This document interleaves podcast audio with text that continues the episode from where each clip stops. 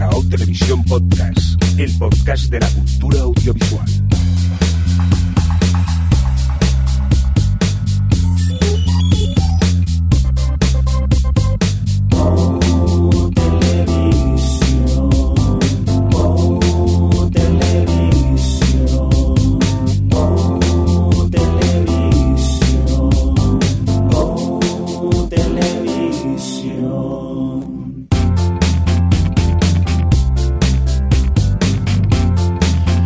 Tal? Bienvenidos y bienvenidas a Televisión Podcast, el podcast de la cultura audiovisual, en nuestra nueva edición, la 195, correspondiente, dicho así, en términos más televisivos, a la S09E08.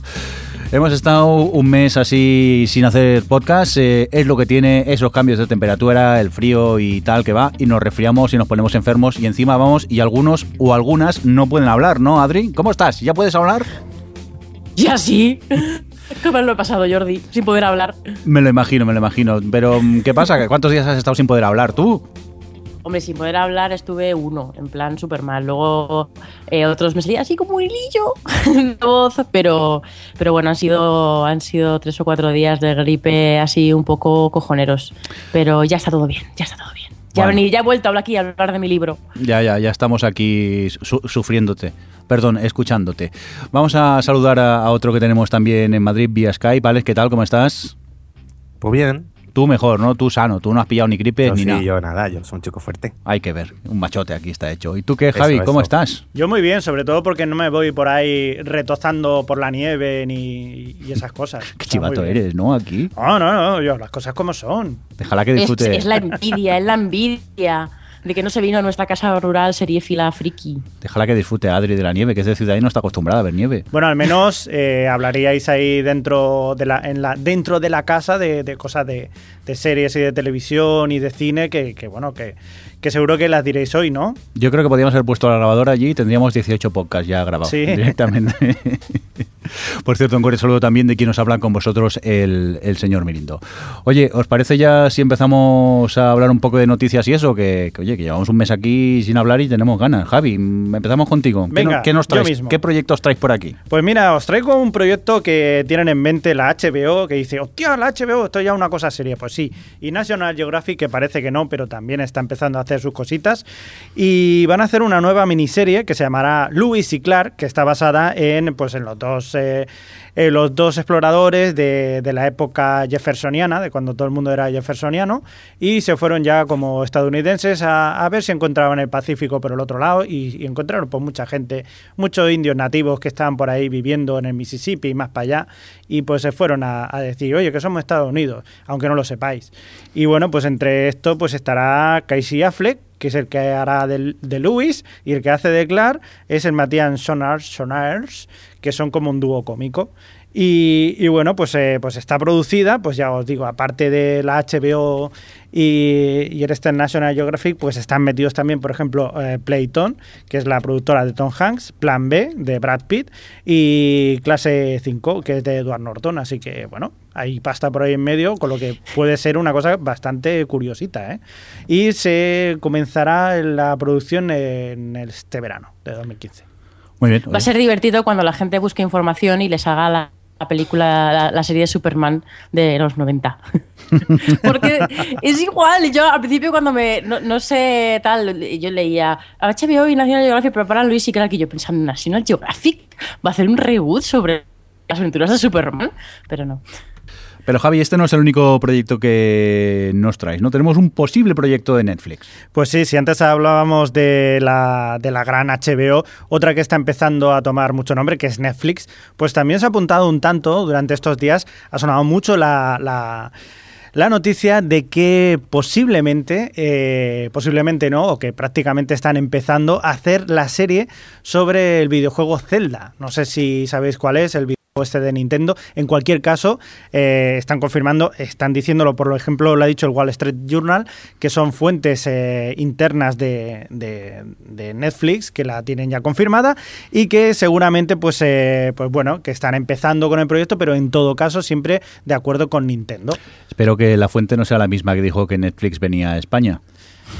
Por cierto, Netflix ha llegado a Cuba. Vale, bueno, Un sí. país donde casi nadie tiene ADSL porque vale una pasta y las infraestructuras están como están las pobres. Y ha llegado. En cambio aquí seguimos esperando. Pero una cosa, Sí. volvamos al Zelda porque pensemos en, en Zelda imagen real. Porque el Zelda, la mayoría de los juegos tienen el mismo patrón, que es, una- es un juego de aventuras de fantasía. Eh, y básicamente Netflix va a hacer un Sena la princesa guerrera protagonizada por un tío en, 1900 o sea, en 2015. Yo veía que- más un Legend of the Seeker. Que... También, bueno, es que ta- es- eh, también era muy Sena Legend of the Seeker, ¿no? En- Sí, bueno, lucía un poquito mejor, pero sí, vamos. Aquí Hombre. dice Juego de Tronos para una audiencia familiar, es lo que parece ser que comenta Netflix. Pero con gorrito verde. Claro. Y, ti, ti, tiririri. Ya, porque las GAE no me deja tatarear más, tatarear. Eh, pero no sé, a mí la verdad es que esto no... Me, me cuesta creer que Nintendo vaya... O sea, no sé. Veo Hombre, si difícil está, en que esto si, está en- adelante. si está en desarrollo será porque Nintendo habrá dicho que sí, si no, no empiezas a desarrollar esto. Sí, pero no sé, no sé. Mm, me resulta tengo una. Netflix, a lo mejor después de Marco Polo, dirá, bueno, hay que hacer otra cosilla así un poco épica o yo qué sé. Como al otro no les ha salido tan bien, aunque ellos digan que sí. Bueno, eh, yo es que no jugaba a Zelda, entonces no... Yo tampoco. La verdad que no... No da a Zelda, pero bastante- tiene una camiseta. que un día aparece, aparece el señor Mirindo con una camiseta muy guay de la TARDIS, de la que sale Link con Navi, la heladita. Le digo, anda, mira qué mono Link en la TARDIS. ¿Y el qué? ¿Eh? ¿De qué hablas? ¿Qué? Si era bonita. Yo me la compré por, por la tarde y no por, por lo otro. Pues no, tristemente yo no he podido jugar nunca a Zelda. Ahora pondría música de violines, pero no tengo ninguna a mano. Oye, tengo... Por aquí, por aquí en, Sí. en el chat de One Who Knocks dice que, que si es el, es el Zelda se dedicará a matar gallinas, ¿no? Y yo creo efectivamente y a, y a destruir jarrones. ¿Cómo? ¡Seriaca! Pero matando, ¿por qué mata gallinas? ¿Pero esto qué es? ¿Un rito pagano o qué? Será un juego que tendremos que jugar a dejar el GTA V, Javi. y Yo no quiero jugar a un juego que, donde un tío mata gallinas. No, juegas al GTA V donde se matan otras cosas. No, Pero no gallinas. lo de ninguna gallina fue dañada durante la grabación de este programa. Venga, eh, luego tengo otro proyecto de Netflix, pero como creo que he ordenado un poco mal el guion, os lo cuento luego, porque Adri quiero que, creo que tiene cositas que contarnos sobre Fox, que, que parece que ha tenido suerte con Empire, ¿no? Bueno, suerte. Lo comentamos yo creo en el último programa, así lo fuerte que fue su estreno y tal, pero es que eh, es, un, es un caso el de Empire que hace muchísimos eh, años que no se ve y es que cada capítulo que se emite eh, tiene más audiencia que el anterior. Es una serie que se emite en abierto. Es un, es un fenómeno. Algunos lo comparaban en esta última semana con eh, The Walking Dead, que siempre consigue superar sus propios techos, los techos que él ya llegó a un punto en el que ya batió el récord y ya solo se batía a ella misma a sí mismo los, los récords de audiencia. Y, y Empire está consiguiendo, sobre todo, demográficas que hacía muchos años que no se conseguían, en, sobre todo con drama. Y ahora mismo, en el último capítulo, ha llegado al 5,1, que es una barbaridad, que ni siquiera cosas como de, de Voice o ese tipo de entretenimiento que suele conseguir más, más eh, datos en demográficos y tal, eh, es que es, es un- es una locura, es una locura porque va hacia arriba y yo no lo entiendo, no lo entiendo. Y sé que, sé que no tienes criterio. es que no puedo. Es que lo intenté, vi el primer capítulo, pero es que ni siquiera para las risas. No entiendo nada. No tienes, no, la, ge- la gente no tiene ni idea. Luego la, la gente se queja de que la televisión es una mierda. Claro, luego Gran Hermano hace 30% de ser en España y Empire es la serie con más audiencia No, en no, no, décadas. no, A tomar no por culo todo no ya, hombre. Esto, es, esto, es, esto es explícito, ¿no? Aquí, demagogia. A ver, Adri, de- eh, Alex, defiéndete. No, añadir que lo que estaba diciendo ella es que según pone el artículo que, que has puesto aquí en el guion, hace 23 años que una serie no, no conseguía subir cada semana durante cinco semanas consecutivas en su audiencia. O sea que, hay que, que esto sí, es memorable. Aún está lejos de los ocho en demo que hace The Walking Dead, pero Hmm. vamos, que al ritmo que va tampoco... Pero de millones están, están, están parecidas ya. Qué bueno. ¿Sí? Joder. Sí. Aquí en el chat, eh, uno de nuestros oyentes, Cállate Manuel, o sea, no, no es que le esté mandando caer, sino que su, su nick es este. Oye, poneros nombres más normales. A mí me mola. Manolo, Paco, algo así, hombre. Cállate, Manuel. Dice eh, Bill Carter, un crítico de televisión del New York Times, dice que el gran éxito de Empire fue estrenarla en medio de la temporada de nieve de esta, en Estados Unidos con tres cuartas partes del país encerrado en casa. Oye, eso puede ayudar. Sí. Y tanto. Yo creo que también esta serie lo que tiene a su favor es que al ser un, un culebrón es una serie que da mucho que hablar. Y ya no es solo tanto el hablarla cuando llegas al trabajo al día siguiente, sino que ahora con las redes sociales debe ser una serie que todo el mundo... eh, que parte del atractivo es verla dura- en el momento de emisión para ir comentándola Sí. como que en Twitter. Yo creo De que hecho- de sus puntos fuertes. El, el- salieron algunos titulares el otro día cuando salieron las audiencias, eh, que como ahora también se hacen estudios de estos de medición de, de la conversación social, eh, en lo que sí que había superado a The Walking Dead Empire era en eso precisamente, en el tema de pues lo de las menciones en Twitter, en Facebook y en las redes sociales y demás. Pero sí es como la nueva Dallas. Sí, En pero fin. oye, no, eh, eh, en su género no, no- no está mal, es un culebrón bien hecho. Que no te guste eso, pues bueno, tú vete a las comedias románticas. Ya estamos. Haz- Perdona, he madurado muchísimo. Ya, claro. Bueno, parece que corren cuchillos en el OTV para arriba y para abajo. Mm, ala, seguir, que estamos asustados en aquí este en mes nos hemos enemistado. ya veo, ya. Parece que alguien recibió un bolazo de nieve. Oye, Adri, tienes más eh, noticias por aquí, ¿no? Sí, bueno, para aprovechar para hablar de uno de los estrenos de, de esta que ha visto este- estos días que hemos que no hemos estado por aquí en el podcast, eh, comentar que bueno, Flesh of the Boat, eh, una nueva comedia que ha estrenado ABC, eh, se estrenó bien, tuvo bueno, se estrenó con un 2,5 en demos y luego mirando la verdad es que se ha mantenido ha mantenido bastante bien la audiencia. eh, con, lo, lo cual me, me sorprende teniendo en cuenta el perfil de serie que es. No, sí, el- ha funcionado bien y bueno, pues no sé, ah, ya aprovechamos para decir lo que, lo que nos ha parecido, porque los hemos visto, la hemos visto un poco todos, ¿no? No, yo no. Yo sí, yo me he visto cinco. Bueno, los cinco que han, que han puesto. Pero bueno, Yo me he visto tres tres. ¿Y tú, Alex? y, Yo uno. Uno. vale. Pero hay que contar un poco y de qué va. gracias. Sí. Sí, bueno, vamos Es- a contar. Que la es describa una- Mirindo, que la ha descrito muy bien en el guion. No, Vale. me En algún lugar. No recuerdo Era que como puse Everybody, eh, todo el mundo odia a Chris, Sí. pero en versión asiática. Sí, a ver, eh, a mí me recuerda mucho al formato que tenía Everybody Hates Chris, eh, pero en este caso en vez de una, de una familia negra es una familia asiática, pero esa voz en off que te va contando, pues de pequeño me pasó esto y te van contando, vas viendo y vas viendo también la madre histérica, que también pasaba igual en Everybody Hates Chris, pues me recuerda mucho a eso. Ahora, a mí personalmente me hacía mucho más gracia la, la primera. Esta, sí es cierto, me he visto cinco episodios, pero por el hecho de que son eh, 20 minutos, es una comedia ligera que los episodios pasan rápidamente. Me entretengo con lo que me cuentan, no me río a carcajadas, aunque poco a poco, a la medida que me echo más con los personajes, sí que, que me ha ido gustando más la, la serie. Pero vamos, no es la comedia de, de mi vida ni, ni de lejos. Eso sí, la banda sonora de rap así noventero está muy bien también. Es Así que además me sorprende porque han conseguido derechos de un montón de canciones, ¿eh? Y no creo que, que algunas de Public Enemy, algunas que ponen, sean precisamente baratas. Pero bueno, que, que de hecho iba a decir, eh, me suena, tú lo sabrás mejor, Jordi, que yo, que Everybody Hates Chris es un poco semi-autobiográfica, ¿no? Sí, porque se supone que era la vida del cómico Chris Rock. Vale, sí, pues no, iba a decir que sí, que tienen, tienen más en común de lo que parece, porque Fresh Out the Boat también está, es autobiográfica, está basada en, una- en un libro de, de un inmigrante coreano, que, no, coreano o chino, Tai- no, taiwanés. bueno, de Taiwán Bueno, son. Taiwanés, vale.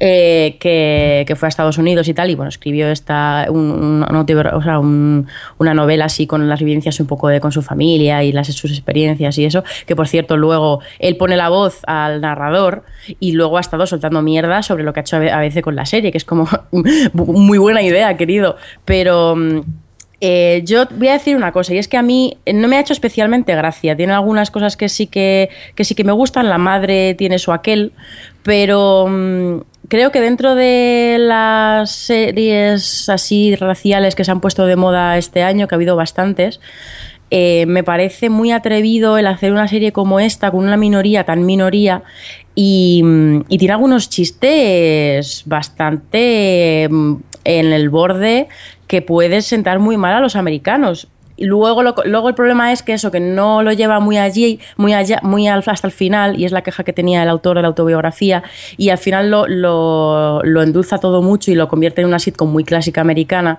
y se lo lleva todo a ese... Pero claro, ¿qué esperabas de ABC?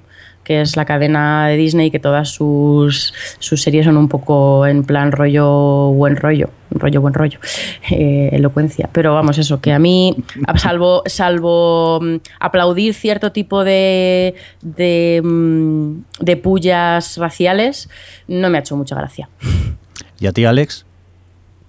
No me ha hecho mucha gracia y además era mm, la sensación de ya visto. Entonces, no, más allá de eso, de que fuesen asiáticos, a los 10 minutos te da igual porque es un poco lo mismo. La madre histérica, el chaval, como, no sé, no me. Vi el primero y no he seguido. Por cierto, que comentabas que aquí el, el- propio autor es el que pone la voz en off. En Ebrio de Haze Chris también era Chris Rock el que ponía la voz en off en, en el personaje. O sea que aún otro símil más eh, en cuanto a, a la primera.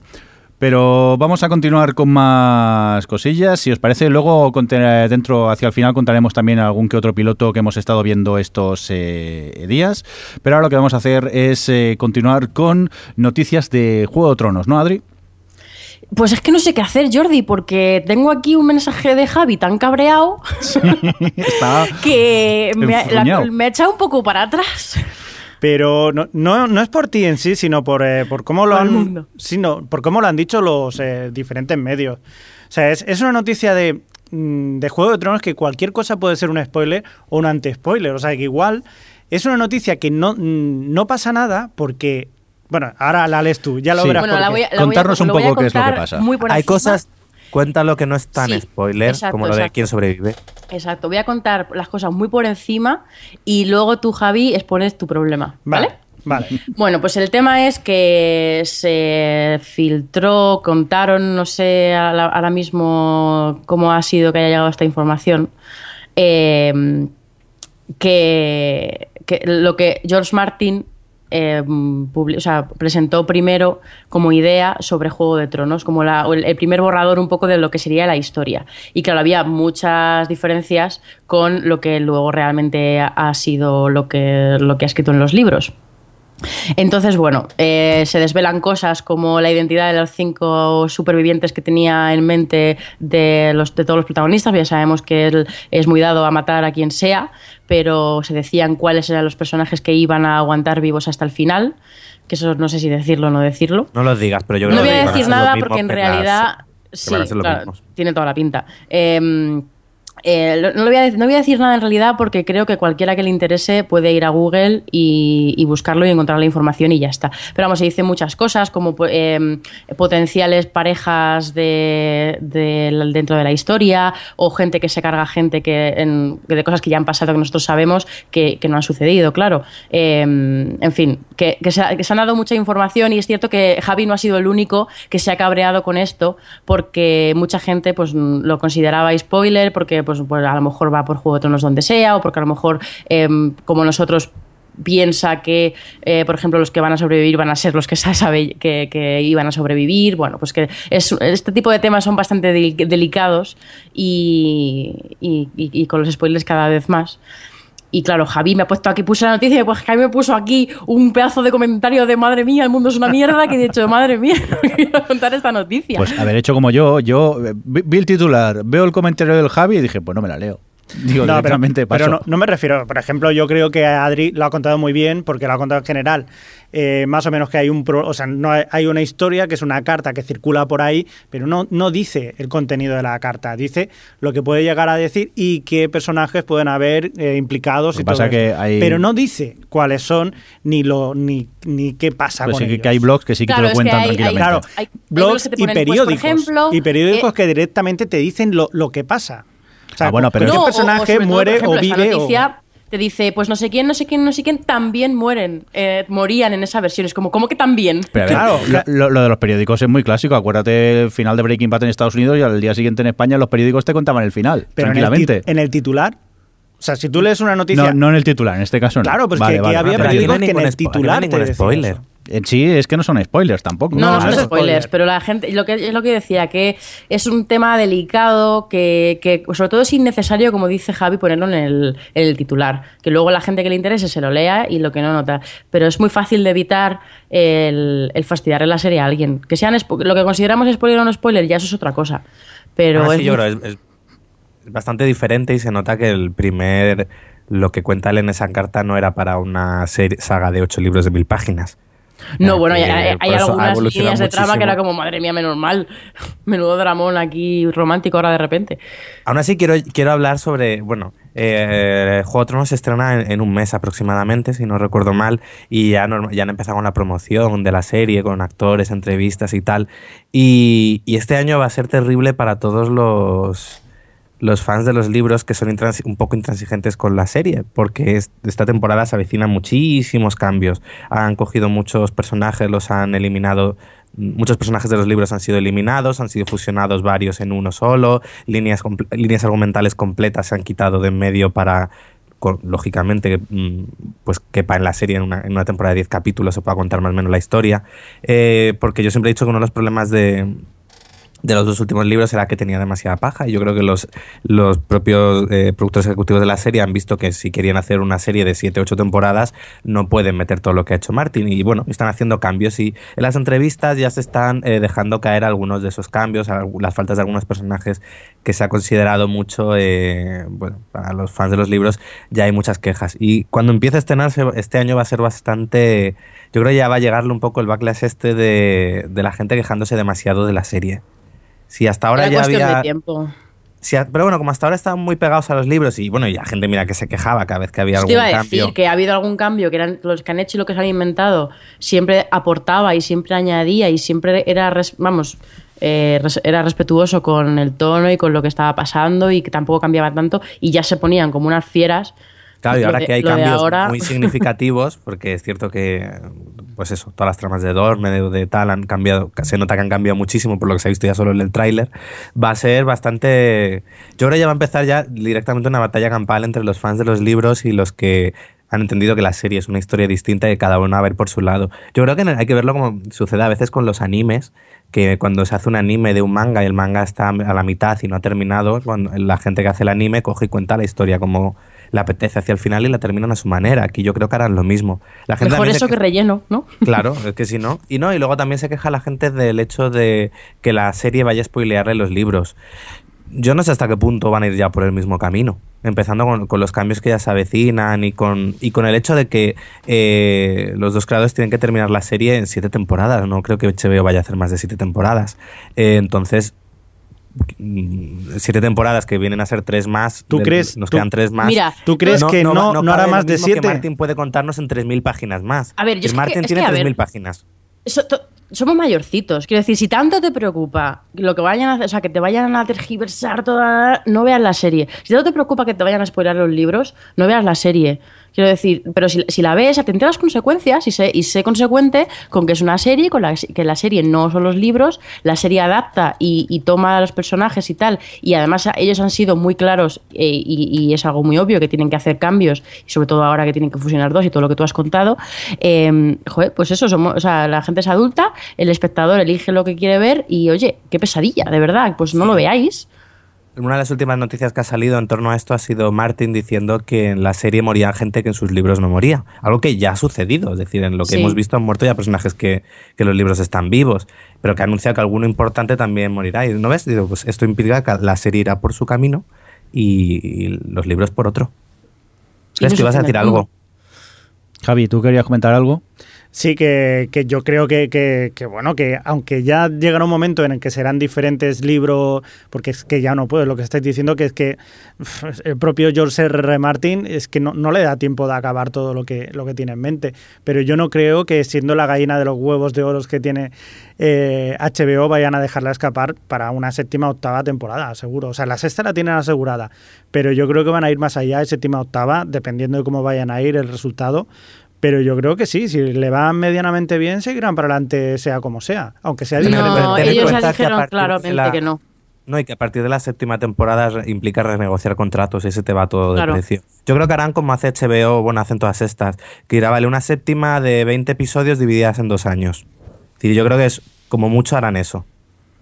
Pero no creo que llegue a más. Además de que ya lo han dicho, que ellos, que la serie Sí, ellos lo han dicho, ¿eh? que ellos como mucho eran ocho temporadas, pero seguramente eran lo que dice Alex precisamente por el tema de, de los contratos televisivos que duran siete años. Y claro, imagínate renegociar con toda esta gente que con el dineral que da Juego de Tronos no les compensaría hacer con el dinero que tiene HBO para producir, no les compensa. ¿Cómo que no? A ver, eso es fácil. Ah, que quieres más pasta. Bueno, tu personaje muere. Pum, venga, Ahí está. siguiente. ya ves cómo- Es que en el libro no. ¡Eh! ¿Qué libro? ¿Qué libro? Yo solo quiero decir que, eh, comparando un poco con lo que pasó con The, The Walking Dead, a la que la serie de televisión se alejó muchísimo de lo que pasaba en el cómic, la serie empezó a mejorar muchísimo para, para mí personalmente. Bueno, pero aquí en este caso yo creo que está bien la serie. Bueno, sí. pero que tampoco hay que tener miedo a que se aleje de, Sí, sí, de- sí, tanto. de- de- del libro. A lo mejor hasta nos gusta más y, y Y, todo. aceptarla como es la versión de la historia. Sí, Sí, yo creo claro. que es lo, es lo importante, no estar pendiente de hoy me han cambiado esto, ya me enfado. Y otra A mí cosa- yo cuando veo los cambios, pues digo, ah, mira, me parece curioso cómo han enfocado esto de una forma distinta al autor. Pero yo recuerdo que leía comentarios, también era culpa mía, bueno, de verle los comentarios de los fans, estos tan acérrimos, que, que se quejaban, como decía, que los productores ejecutivos eran muy soberbios y pensaban que lo hacían mejor que Martin. Y a veces es para decirle, pues un poco, porque después de los dos últimos libros es, mejor, es más fácil hacerlo mejor que él. Y que, pero bueno. Y otra cosa, que si... A mí me gusta más la serie que los Si libros. algo no, no os gusta, tampoco hace falta que nos lo digáis 40 veces en Twitter, Facebook y sitios así. Da igual. Hacer como nosotros. No nos gusta algo, no lo vemos y ya está. No es, Claro. no es tan complicado. Pero no hagáis spoiler. Venga, vamos a seguir con más noticias y tenemos un nuevo proyecto de Netflix, ¿no, Alex? Sí, porque Netflix se ve que quiere estrenar a una serie cada semana. Su último anuncio ha sido una nueva serie sobre hip hop que se llama The Get Down, dirigida por del director Baz Luhrmann, conocido por Moulin Rouge, que se va a acercar eso al mundo del hip hop, a los inicios del mundo del hip hop. Eh, conta- contará con 13 episodios y también participará en ella Sean Ryan, conocido por ser el productor ejecutivo de The Shield o Terriers. Eh, pues bueno, este proyecto de primeras, bueno, se centrará en el Nueva York de la década de los años 70 y un poco en eso, como pues en ese caldo cultivo su- surge toda esta industria musical. Yo voy a decir una cosa. Shut up and take my money.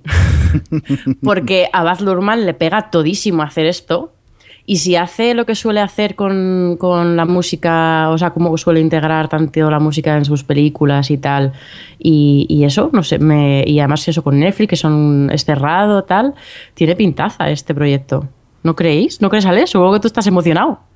Sí, a- bueno, a ver, Baz Luhrmann eh, desde Moulin Rouge no hace nada decente, porque Australia o Gran Gatsby son bastante fallidas, por no decir una mierda. Pero, pero oye, tengo confianza, sobre todo también porque está Ison Ryan, que es otro, es un showrunner también Hmm. que, joder, eh, de Shield es maravillosa. Y de todo el mundo que ha visto Terriers también habla muy bien. O sea que yo creo que la mezcla de esos dos puede dar algo eh, muy, muy interesante. Y además, al ser Netflix también es eso, son 13 episodios cerrados, que no tienes que depender de la publicidad y que, oye, yo tengo ganas de verla.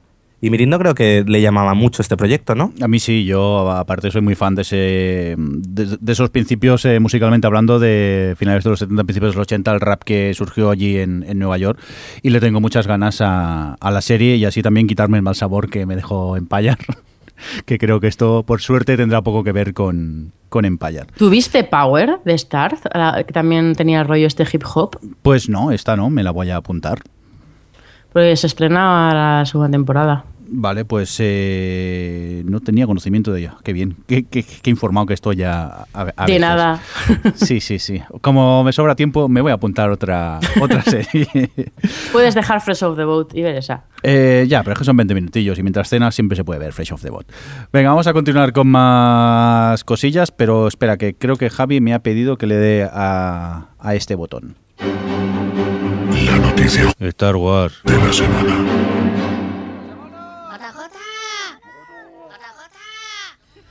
Pues sí, queridos amigos. Jota puede eh, conmigo cada vez. JJ es muy grande y todo lo que toca lo convierte en oro. Es el nuevo rey Midas de Hollywood y de más allá.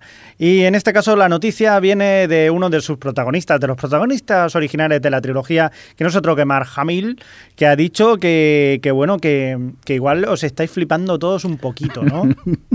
¿Eh? Que a ver qué, qué os esperáis. Que igual os decepcionáis un poco con el episodio 7, que no es para tanto, que es una película, que está muy bien, pero que igual no es el, el advenimiento de- del, del señor o... o- Es un poco bajona, ¿no, señor? No, yo, yo creo que está sentado en su sofá en plan, "Mm, joder, sin mí, otra sin mí. Y está cabreado con la vida. No, pero él decía que, por ejemplo, que, que él la, la primera trilogía que hicieron, dice, bueno, a mí me da igual, porque como no estoy yo, aquello, "Eh, me da lo mismo. Y en esta pues no se esperaba nada.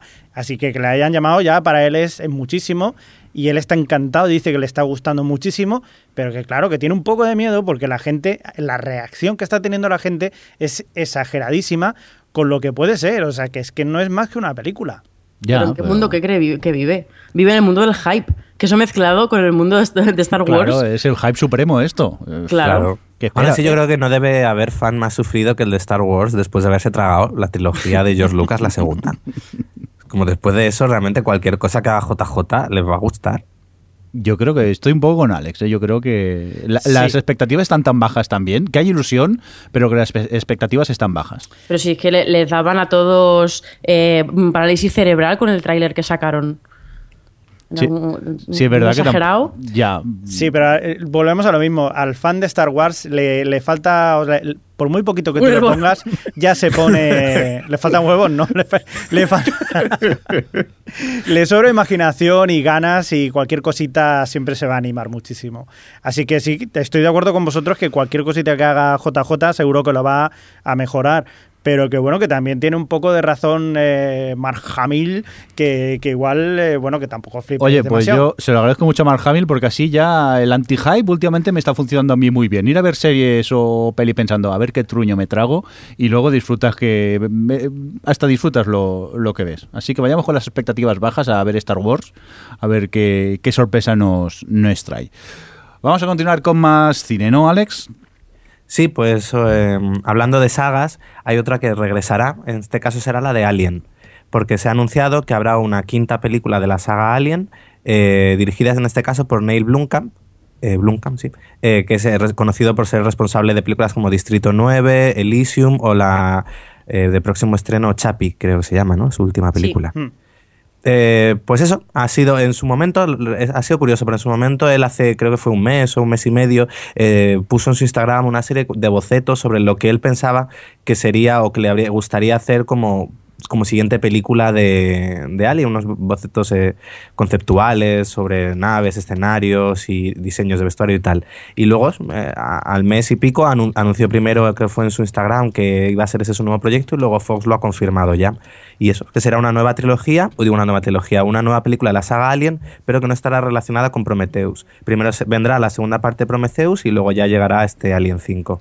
Contaba Neil Blomkamp esto, que además que el, en el rodaje de Chappie estaba con Sigourney Weaver y tal, y que estuvo hablando con ella también sobre el personaje y sobre tal. Aún no se sabe si regresará o no a la saga, pero bueno. Eh, a mí me parece que como elección de director puede ser interesante. Mucho. Es cierto que las pelis que he visto yo de, de Neil Blomkamp, es decir, Distrito 9 y Elysium, me gustaron, pero creo que al final fallaba en alguna parte en su ejecución. Es decir, creo que Distrito 9 eh, cojeaba un poco en su segunda mitad, que Elysium tenía ideas muy buenas, momentos muy chulos, pero eh, se quedaba un poquillo a medias. Era de Así guion, que- fíjate lo que te digo. Eh, ¿Sí? Yo creo, ¿eh? Yo creo que el problema de Distrito 9, que eran dos películas en una, era un tema de guion, porque la primera mitad es maravillosa y luego, pues bueno, una película de acción así un poco más tal. Y Elysium, eh, y se vio en, las filtraciones de Sony, era un problema de eso, de no querer ir por los derroteros interesantes y irse a hacer un blockbuster y tal. Y yo creo que, o sea, que este tipo tiene muy buenas ideas visuales y eso para Alien me parece básico. Si le dan un guion que esté bien, puede salir algo muy chulo.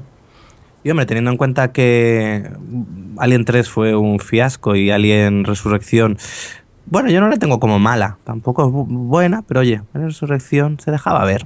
O sea que a ver que a ver si pone otra vez eh, Alien 5 vuelve a estar un poco a la altura de las dos de primeras. las dos primeras, que son maravillosas. Sí, además las volví a ver en, en- hicieron un fenómeno con la trilogía Alien. Me vi las dos primeras, cuando llegó la de Fincher me fui y, y son maravillosas cada una en su género, como se comple- una es una peli de terror, la otra una película de acción y son eso son perfectas. Aunque me gusta más Alien 2, la de James Cameron. Muy bien, vamos a continuar con más noticias. Seguimos en cine y parece que Alex nos vas a hablar de la Y peli, hablando de Alien, de la peli preferida de Javier Fresco y Adri, ¿no? Sí, 50 sombras de Grey. No la he visto, Finalme- no puede ser mi, mi película favorita ni odiada. Ahí queda eso. Alex, por favor, sigue. no Que mal quede metas. claro, ¿eh? Claro, claro, Eh, no mal metas. a las mentiras de Mirindo. Te has picado, ¿eh? Sigue, Alex, perdona. Pues que finalmente se ha estrenado 50 sombras de Grey en el fin de semana de San Valentín, vaya fecha, y como era de esperar ha sido un éxito de taquilla total, eh, estrenándose con 82 millones en Estados Unidos y en España también lo ha petado con unos 7 millones, lo cual es una cifra muy buena en febrero. Sí, sí, pues solo, solo por detrás de la pasión de Cristo. Todo pasiones.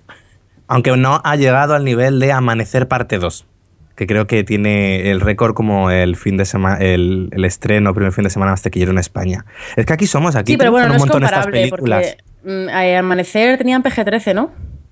Eh, no lo sé, pero, pero bueno, realmente Pero vamos, eso, o sea, es que, que, que se ha es el mismo público. Sí, sí, sí, pero... 50 sombras y Amanecer comparten público. No, Bueno, sí, pero, no to- pero la gente que va a la R, o sea, quiero decir, hay mucha gente, o sea, en Estados Unidos se respetan los, las calificaciones morales y, y entonces mm, normalmente las películas de calificación R juegan en su propia liga y, por ejemplo, pues bueno, las comedias calificadas R tienen su, su pequeña mm, competición entre ellas y cuando se ha hablado de 50 sombras de Grey, pues siempre se ha mencionado, o sea, se ha comparado con otros estrenos eh, con esta calificación, rollo, pues eso, La Pasión de Cristo o las de Resacón o... o- o- Pero si dicen que no se ve nada de sexo. Ya, dicen bueno, que todo lo que hace el Grey, esto lo hace con los pantalones puestos. Mm, ¡Qué erótico! Claro, eh, yo se- según leía las críticas decían eso, que, que lo que era erótica poco. Aunque según Claro, es que si no, a la mínima que pongas en Estados Unidos con, según son con el sexo, te la ponen de, ya no digo X, te la ponen de NC17 y no te la programan en ningún cine de todo el país.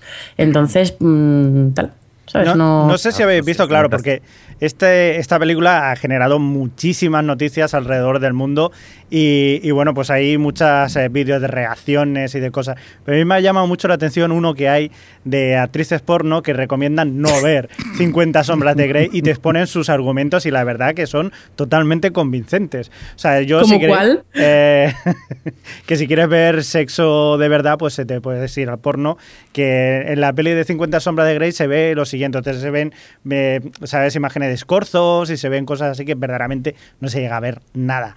Y, y verdaderamente no, no hay sexo y que, se, Han pasado- que denigran a la mujer y cosas así. Han pasado cosas curiosas, ¿no? Con esta peli, Javi. Sí, bueno, eh, desde, por ejemplo, eh, más de 100 eh, menores que, que irrumpieron en un cine de Miami para poder verlo, que tuvo que venir la policía para echarlos porque ahí no podía estar, hasta la señora mexicana que la detuvieron porque se estaba masturbando viendo la película. en fin, que, verdaderamente os puede gustar más o menos, o nos puede gustar más o menos, pero desde luego que es un fenómeno mediático, ya, sí, sí o sí, es historia del cine. Una pena. La pusieron, la pusieron en Berlín y, y en la sala de prensa, pues lo que salió de allí, la sala de prensa se, se partían la caja, al parecer. Y se levantaban a aplaudir y cosas así. Votada mejor comedia del Festival de Berlín. Sí, sí, sí. Hombre, es que un festival de cine me da que no era el mejor sitio en el que podéis estar 50 sombras de Grey. A ver, a la, en el fondo, eh, pese a que te venga con todo este rollo de un poco del sado y tal, es una comedia, bueno, digo, es un drama romántico típico. Entonces, al final, no hay nada nuevo bajo el sol. Y además yo creo que para ver algo así, te pones nueve semanas y media. Nueve, ¿no? O ocho. ¿Cuántas eran? Nueve, nueve, Nueve, nueve. nueve. Nueve. Alex nueve va semanas y media. Es que es lo mismo y al menos tienes a Kim Basinger ahí haciendo un striptease. Bueno, no Sí, sé. no, realmente hay muchas películas en, eh, en el cine más torridas probablemente que 50 sombras de Grey, que está hecha para un público tan amplio y, y tal que no, no sé. Pero bueno, yo mm, la acabaré viendo por curiosidad sobre todo. Como de interview, aunque después de, ve- de ver lo que le pareció a Jordi se me quitaron todas las ganas. Dios, mm, qué favor le hicieron a Sony robándoles la película, por favor, porque es que si no, no sé quién hubiera visto esto de, de interview. ¿Alguien más la ha visto aquí? No, ni ganas. No. Vale. ¿Y tú? Mala, mala, ¿no? Mala. mm, Es que creo que no hay. No se ha inventado la palabra todavía para de- de- definir lo mala que llega a ser la, la película de, de Interview. A mí me pareció una chorrada como, como un piano, ofensiva en algunos momentos. Y, y vamos, en ningún momento me reí. Y mira que yo normalmente me gustan las pelis que, que hacen ellos, ellos dos. Y en este caso, en esta, me pareció una chorrada como un, un piano. No sé tú, Adri, ¿qué te pareció? ¿El que de interview? Sí. Yo no la he visto. Ah, es de la que tienes pendiente de ver también. Vale, sí, vale. empecé a verla, pero me daba problemas tal y al final... No, no, pero la voy a ver por curiosidad, un poco por... por sí, porque la verdad es que Sony le ha venido súper bien todo Sí, esto sí. para generarnos curiosidad con el producto, porque por otro motivo no la vería. Un favor. Yo es que no tenía intención de verla, pero apareció en, en Netflix en portada. Digo, bueno, va, pues vamos a, a ver. y ya te digo, no hay por dónde, por dónde co- cogerla. Vamos a continuar con más cositas, si os parece. Vamos a hablar de una serie que yo, para mí, es. De una serie, perdón, de una web que para mí es ofensiva directamente. ¿Qué pasa con este esqui- Skipable?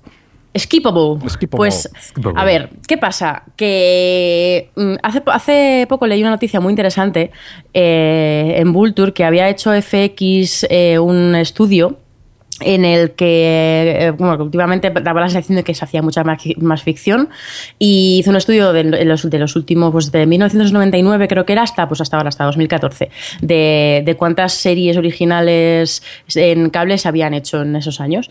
Y, y había, había aumentado como un, un porcentaje de locura, ahora ya lo he encontrado, que estaba esperando a que se cargase la página, en 1999 eh, el recuento de las series de cable estaba en 23, sobre el 2005 estaba en 36, en el 2010 estaba en 91 y en el 2014 son 180. Entonces, claro, con este, y además eso, pues ahora que se ha sumado eh, Netflix, Amazon y todos estos, cada vez hay más cadenas que hacen tal, tenemos muchas series para ver. Y es que no es abarcable, no es abarcable. Entonces, ¿qué, ha hecho, qué han hecho unos en una página, en esta página que se llama Skippable, que es como saltable, diga- diríamos en español, supongo, eh, o prescindible?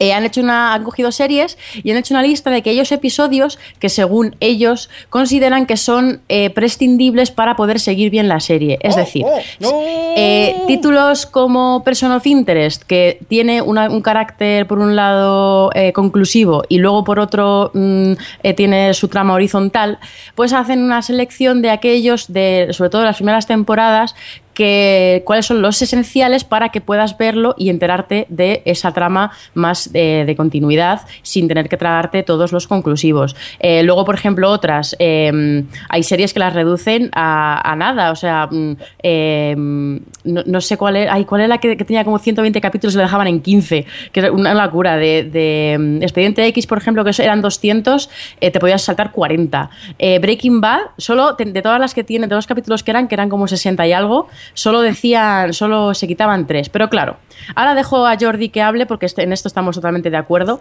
Pero por, poner, por, decir mi opinión solo con los datos de Breaking Bad, las tres que ponen, los tres capítulos que ponen que son saltables según ellos son el de la mosca. Eh, aquel, ya estamos.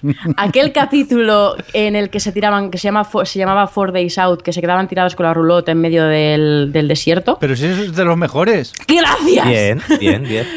Y, Mira, yo, y- yo- bueno, Sí, luego, bueno, el eh, Open House, uno de la cuarta temporada que, bueno, da igual. Ese a lo mejor puede ser un poquito más prescindible, pero no- tampoco estoy de acuerdo, porque no estoy de acuerdo para nada con esta página. yo habría Pero- quitado toda la segunda mitad de la segunda temporada. Bueno, pero porque tú eres un hater. Pero estamos, o sea, pero en lo que se refiere a esto es como, primero, ¿vas a dejar que alguien te diga qué es prescindible y qué no es prescindible cuando, por ejemplo, eso, para mí La Mosca es uno de los mejores capítulos de Breaking Bad, o, de, o Four Days Out es uno de los mejores capítulos de Breaking Bad, y hay un, un X de personas que le parece un capítulo prescindible, sobre todo en una lista de que solo hay 3 de 60. Es como, ¿en serio te parecen tan, tan prescindibles como para tal? O... o o eso es como si te pones a ver una serie la ves, ¿no? ¿No, no Jordi? Hombre, pues ya que te pones, te pones. Si no, pues no, no la veas. ¿No te gusta? Déjala, pero vamos. Yo primero de todo quiero saber, ¿aquí quién decide qué capítulos hay que ver o no? ¿Esto qué es? eh, ¿Gente random? ¿La gente propia de la página o...? Es gente, es gente de la página. Eh, luego he visto, la, mirando así todas las entradas que tenían, he visto a gente que, o sea, que iban preguntando quién había visto ciertas series, supongo que para hacer sondeos sobre los capítulos y tal, no sé.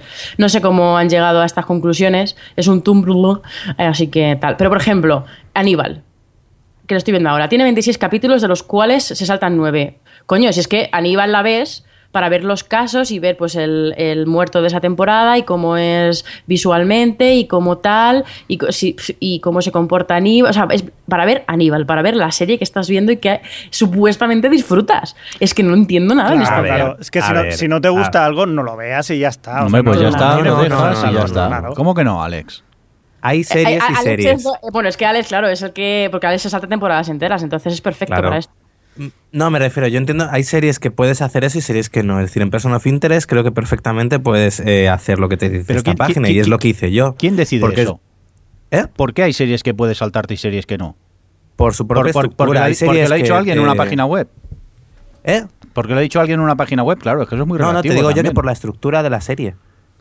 Hay series que, que al ser muy autoconclusivas eh, tienen por un lado una trama horizontal que se va repartiendo a lo largo de varios episodios sueltos en la temporada y luego el resto son capítulos autoconclusivos. Si esa serie, eh, lo que tú te interesa es la trama horizontal, puedes limitarte a ver los capítulos que solo la tocan. Por eso digo que Person of es así. ¿A qué ocurre?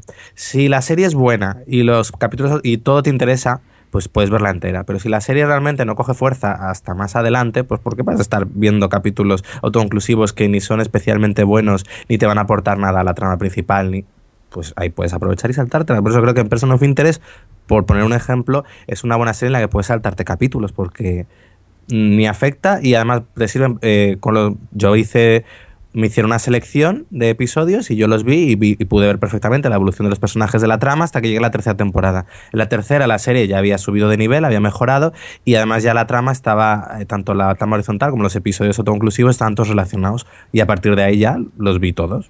A ver, por ejemplo, Mira, y yo que pongo, dice en el, dice el chat, eh, yo no soy para nada de saltarme capítulos, pero creo que el espíritu de la página es, que capítulos, eh, es qué capítulos puedes dejar de ver sin perder información relevante de la trama. Los capítulos pueden ser buenos igual. Puede ser bueno para ponerte al día de algo que no tienes mucho interés, pero nada más, que es lo que dice Alex.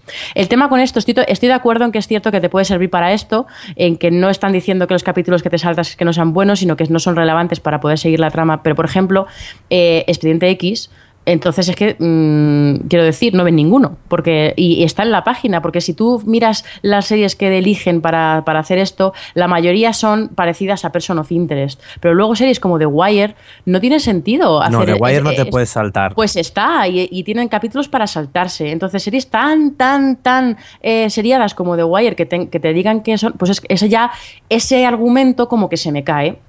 Pero Entonces, por eso digo que depende de... Esto es válido, pero depende del tipo de serie. Igual, Marvel Agents of S.H.I.E.L.D. Pues ahí también, pero hay, ahí también vuelvas un poco por lo mismo, por la calidad de la serie. Salta la primera mitad, que es una mierda, y luego cuando la serie se hace buena, pues ya la retomas. Y entonces ves lo básico para enterarte de cómo han llegado a ese punto y luego sigues. Pero es cierto que, eh, por eso de Wire, Breaking Bad, por mucho que... No, claro, o aquí, por ejemplo, o el caso contrario, eh, aquí en Cállate Mano en el chat dice House. House no, porque House... Dice, ¿eso funciona con Person of Interest o House? No, House no, porque House no puede ser más autoconclusiva. House no tiene House una trama no tiene horizontal. tra- no trama. Claro, la trama horizontal es una excusa un poco para que mantenerte un poquito así interesado con los personajes y tal, porque al final te están contando una historia de personajes, un poco sobre todo de él y demás, pero no puede ser más conclusiva. Si no te gusta ver el día a día de House, no te gusta, o sea, es como, como decirlo de urgencia. Si no te gusta ver el día a día del hospital, pues entonces es que no te gusta esa serie. O sea, para series tan autoinclusivas no, no, Pero mira, no tiene una sentido. Arrow, de Arrow, por ejemplo, podría saltarte episodios perfectamente. Sobre todo de esa temporada. Pero por- por eso. pero ¿por qué te lo saltas? hay series que sí, que, pero de los 100 ninguno, por ejemplo. Ya. Eh, No, pero ves, aquí, aquí estamos entrando en el gusto de que pueda Claro, tener uno u otro. no, pero, sí, ver, en el gusto sí, pero digo que en lo que es, eh, me refiero, tú te puedes saltar episodios de Arrow y sigues eh, los episodios eh, más autoinclusivos y no relacionados con nada y te sigues enterando muy bien de todo y de cómo evolucionan emocionalmente los personajes y tal. En cambio, si te saltas de, de otras que que yo que sé, de The Wire o Breaking Bad mismamente, pues no te enteras porque de repente Walter, y- es decir, Sí, eh, hay una evolución constante en todos los episodios, en cambio las que tienen corte más autoconclusivo no. Yo sigo pensando que es un error eh, saltarte los episodios por mucho que tú quieras saber para qué. ¿Para qué? ¿Para llegar al final y comentar con todo el mundo lo que ha sido No, el por ver las partes de- que te interesen. No, pero Es a ver, si no te gusta una serie, hay mil series más por ver. y Claro, más claro. hoy en no, pero día. hay series que no están bien todos los capítulos. Y es que también a veces el, a ver, yo entiendo, entiendo vuestra postura y es la de muchos seriéfilos, el hay que verlo todo, todo, todo. No. Si algo no te gusta, pero te interesa eso, pues te saltas lo que te digan que, oye, haya tenido un bajón en esta temporada, pues fuera, y ya me veo la siguiente. Si realmente ha sido mala. Pero ¿por qué te gusta? Y si te lo dice alguien que te fías, Pero ¿por qué decides tú, eh, voy a hacer caso porque me han dicho que esta serie mejora? ¿Pero por qué? Es que todo es muy Bueno, yo- hombre, relativo. claro, bueno, pero en eso consiste. ¿Tú fiarte. por qué empiezas Mira, a ver viste series? héroes, ¿no te fastidia? Sí, pero porque- Porque confiaba en Porque confiaba en Javi, porque le quería entonces, pero ahora ya lo ignoro. Claro, es la, es la habría sido si te hubiesen dicho, mira, de héroes tienes que ver el primero, tercero, quinto y ya. Entonces no la disfrutas. No, lo que tenía que haber hecho e- e- es ser yo valiente y decir, oye, que a partir de la segunda esto es un putruño que no hay quien vea, la dejo y a tomar viento. Claro que sí. Pero Eso es- Javi eso me insistió, me insistió, Claro. me insistió y al final la, la- la acabé viendo. Pero lo que no hubiera hecho es que me hubiera dicho, no, mírate el episodio 6, el 7 y el 14. Y... Pero eso es como todo, o sea, tú, tú eres tan, eh, o sea, tú puedes eh, llegar y decir, pues no me da la gana. Sí, Pero, a ver, si, que- si tú eres un blando, uno. si eres un blando que te lo crees todo, pues No, ¿qué quieres que te diga? En eso te doy la razón, en eso te doy la razón, Javi. Ahí la culpa es mía. Pero me refiero que yo, es que vamos, me, me sulfuro pensar en saltarme episodios de, Pero es que de a una trama. eso lo veo un poco como una especie como de bulimia televisiva, de tengo que verlo todo, todo, todo. no, todo no. Sí, todo porque no hay tiempo. No, no, no Es creo lo que que, sea una hablamos. cuestión de verlo todo, No. Alex. Es una cuestión de que si estás viendo una serie, estás viendo una serie. Claro. No que, no- si, si no la quieres Pero- ver, no la ves. Y si la ves, la ves. hay puede que haya elementos de la serie que te interesen y otros que no. No, no, sí, entiendo, entiendo, tu, entiendo tu postura, Ah, no, no, ¿eh? sí, y si, por ejemplo, a mí Yo la me, vuestra, ¿eh? me diesen la oportunidad de decir, pues a con la cuarta temporada, pues te miras este, este y este y te la saltas porque la quinta vuelve a ser buena. Pues Claro. genial. Pero, Yo o es sea, que si y, puedo, de- y puedo comprenderte en aciertos, eh, pero, pero como argumento general no entiendo esta cosa de, ah, pues veo series así saltándome hasta y, y que me voy a lo que dicen que mola. No, joder, no sé, ¿alguna vez cuando te Sufre pusiste a con lo ver... que no mola. No, no sufre con lo que mola, no mola, pero tú ni siquiera le diste una oportunidad a Person of Interest. Fuiste Sí. directamente en la primera temporada a los seis capítulos que te dijeron. No, no, te, Ah, claro. no, te, no te sentaste a ver los cinco primeros, a ver si de verdad los autoconclusivos te gustaban. A eso me refiero. ¿Jamás le diste una oportunidad? Sí, el primero era autoconclusivo y no me gustó. Ya, Una, pregunta que Era no. el primero, te he visto obligado a verlo. No, no, no, demagogia no. Madre mía, parece- pero yo, por ejemplo, ahora me dices tú que la, la cuarta. ¿En qué temporada de Arrow estamos? En la tercera. Tú me dices que la cuarta de Arrow, cuando esté en emisión, está muy bien y yo cojo y me retomo en la cuarta, sin haber acabado la tercera. ¿Y ¿Por qué voy a sufrir con una temporada que está siendo un, un aburrimiento por ver la siguiente? No, un salto, te digo, oye, cuéntame qué pasó. Y ya está. Una Y, cosa. eh, que yo entiendo que a veces que, que a veces hay que verlo todo y si no me puedo saltar un episodio, pero os recuerdo que hace eh, 10 años cuando veíamos la serie, la veíamos en la tele y había una semana que no podías ver un capítulo y te lo perdías y no te morías.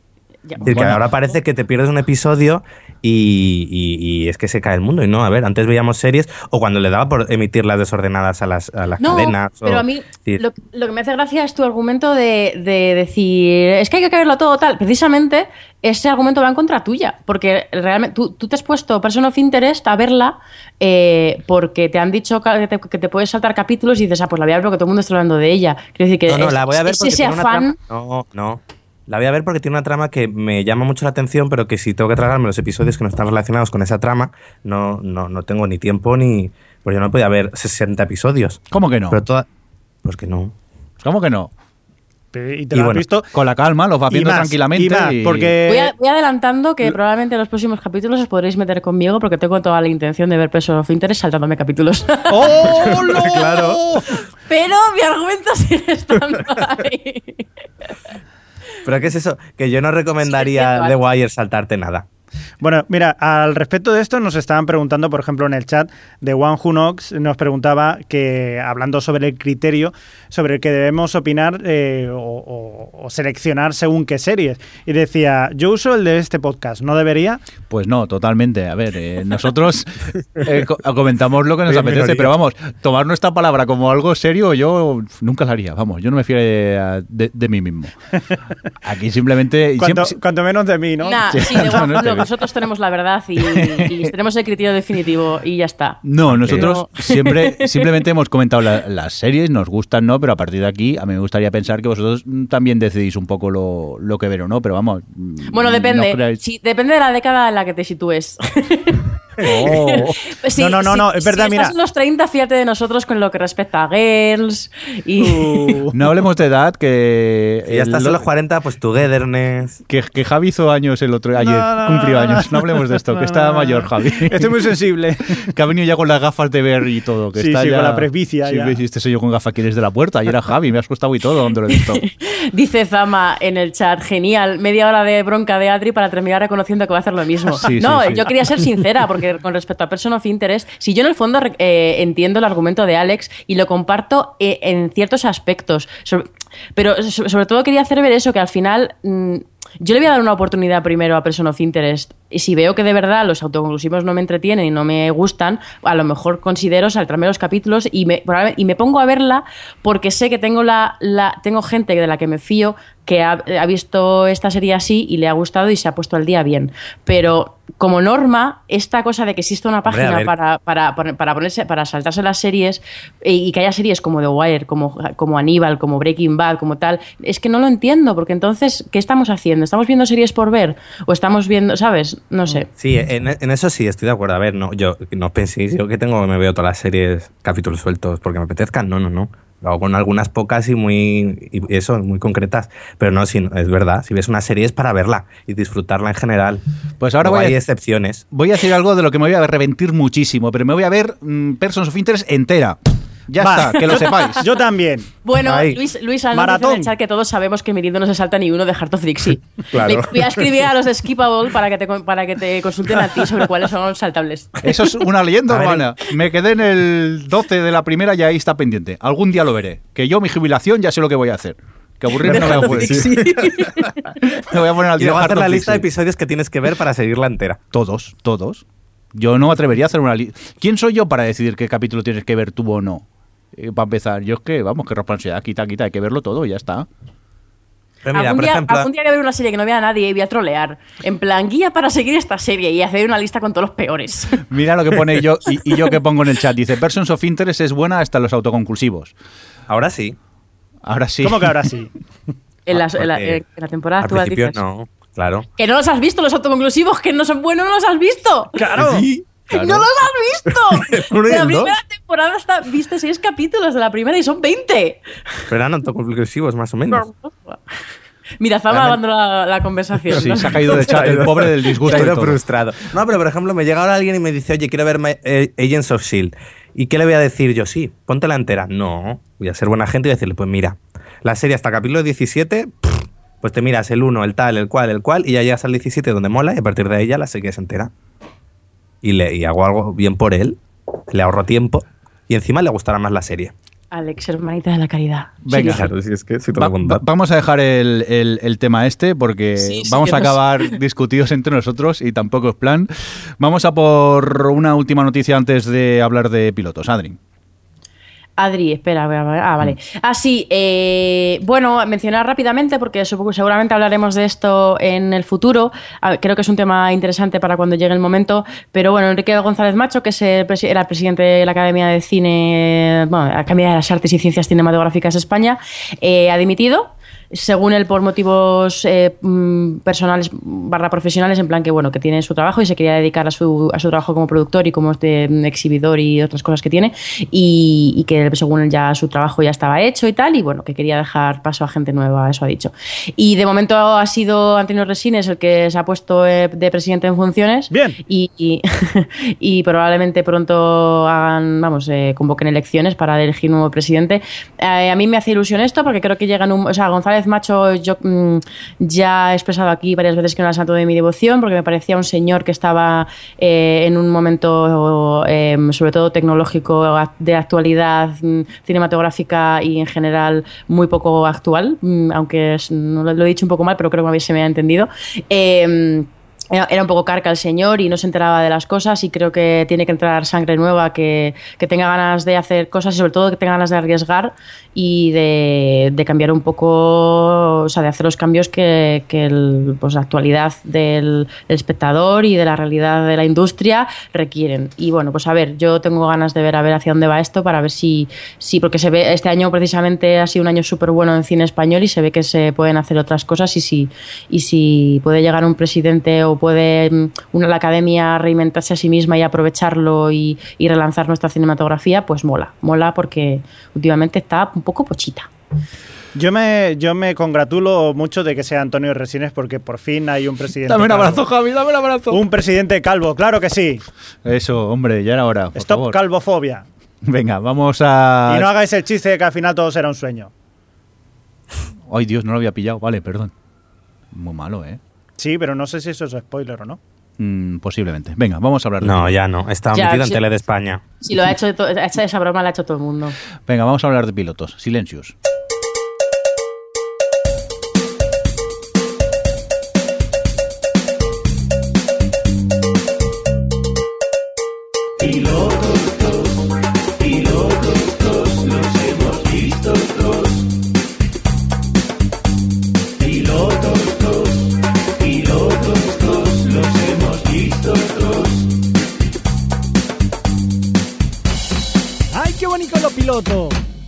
Rico, muy rico. Venga, vamos a hablar de pilotos y empezamos primero con una- un pequeño apunte que me has puesto aquí, Adri, ¿no? En el guion, sobre los pilotos de Amazon. Sí, nada, pues comentar que estoy contenta porque de la última tanda sí que sacó Amazon, que creo que solo yo hablé de alguno que había visto, eh, finalmente han decidido quedarse con The Man in the High Castle, esta que comenté que adaptaba una novela de Philip K. Dick, así que genial, porque le han dado una temporada completa y, y pinta muy muy bien, que era esta de lo de que, o sea, en realidad esa historia alternativa en la que eh, lo de la Alemania nazi y, y Japón había ganado la Segunda Guerra Mundial y, y puede estar muy chula. Y luego la otra que han renovado es MacDogs, que es esta, que es una adaptación de una serie británica, que yo no, no vi el piloto, pero bueno, eso, por comentarlo. Así y tal, para que ya, ya, ya que se ha confirmado que va a tener serie completa, ya podéis ver el piloto de The Man in the High Castle y ver que mola. ¡Más piloto! O si eso, esperarnos ya y lo vemos cuando estén todos, ¿no? Sí, porque a lo mejor hay cambios. Mm, Puede, puede. Vale. Who knows? Venga, vamos a continuar, vamos a hablar de pilotos. Empezamos eh, a lo grande, lo vamos a hacer con eh, Better Call Saul, este spin-off de Breaking Bad, del protagonista, el, el abogado que salía en Breaking Bad. Ahora tiene una serie para él solico. ¿Y qué, Javi? ¿Bien, no bien? ¿Te ha gustado, no te ha gustado? A mí me ha gustado mucho. Quizás porque, como mucha gente se esperaba, o me esperaba yo, que fuera un- una especie de spin-off, pero bastante chusquero, ¿sabes? Que, que fuera como demasiado humor. Pues el personaje, no sé si lo conocéis, pero es un personaje pues cómico dentro de lo que es el drama de Breaking Bad. Y quizás la gente se esperaba algo en plan telecomedia, pero yo creo que no. O sea, que ese sí que el personaje bastante cómico de por sí, pero las situaciones en las que está, eh, los ambientes tiene mucho de Breaking Bad. No es Breaking Bad, pero tiene mucho de Breaking Bad y eso se nota. Y para mí lo que me está contando me está gustando muchísimo. Por cierto, quiero, quiero deciros que también se, se, se está emitiendo en Movistar Televisión, me parece que es. ¿Mm? Y los anuncios que están poniendo en las marcasinas de los autobuses, en, eh, me parecen muy, muy chulos, muy graciosos. Oye, por cierto, Movistar Televisión muy bien, que te la anuncian como 7 euros al mes y luego investigas y tienes que pagar, claro, tienes que tener línea con Telefónica, tener Movistar Televisión no sé, no sé cuántos y al final se 70 te van euros. a 67 euros, lo más barato que encontré yo, que imagino que con el IVA deben ser 70, Eh, efectivamente. 70 euros. Y es curioso que muchos blogs que te hablan de eso se les olvida mencionar esta cosilla, que claro que no costaría nada informar también, ¿eh? que si no es un, un poco frustrante cuando vas a, intentar eh, suscribirte al, al canal. ¿Y a ti, Adri, qué? ¿Qué te pareció Better Call Saul? A mí me está gustando mucho, la verdad. Me ha sorprendido porque yo era un poco reacia, porque sabía o pensaba que iba a ser muy distinta a Breaking Bad y que además me daba un poco de pereza mm, que luego la gente se pusiese en plan, ah, es que no es Breaking Bad y tal. Eh, no sé, como que no le veía yo. pues Lo que dice, dice Javi, parecía que iba a ser a lo mejor demasiado comedia, pero no, le han. Me ha gustado por muchos motivos. Primero porque le han encontrado su propio tono dentro de que es muy fiel a esa comedia negra que empezó siendo Breaking Bad, que luego perdió un poquito de la comedia por el camino, aunque seguía siéndolo, pero al principio era muchísimo más cómica, en, más así, en ese, pues así, humor negro.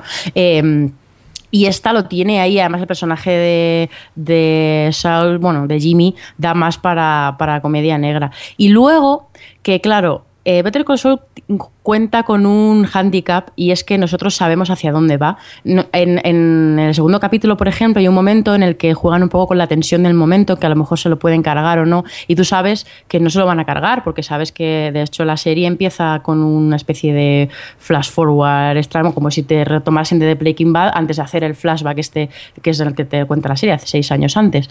Y.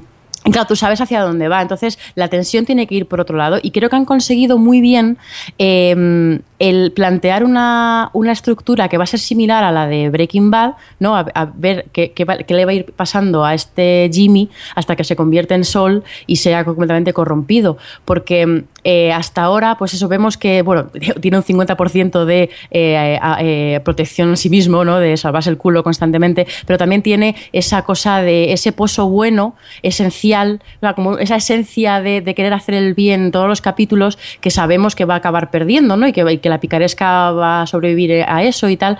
Y. mm, y un poco con el juego que tiene su nombre, ¿no? El, el alma la va a perder hasta que se convierte en sol. Y a mí me genera muchísimo interés ir viendo qué es lo que le va a ir pasando para, para, para llegar hasta donde sabemos que llega. Y, y luego eso, me- está súper bien escrita la serie. Me recuerda mucho a Breaking Bad, con secuencias súper largas de diálogo, con muchísimos detalles. Me encantó el último capítulo cuando hacen esa especie de, de flashback a, a su vida cuando, cuando estaba en la cárcel y ve a su... Todavía no me ha quedado claro si es su padre o si es su hermano. Te tengo ahí esa duda, eh, metiendo las cosas de electrónicas en la caja.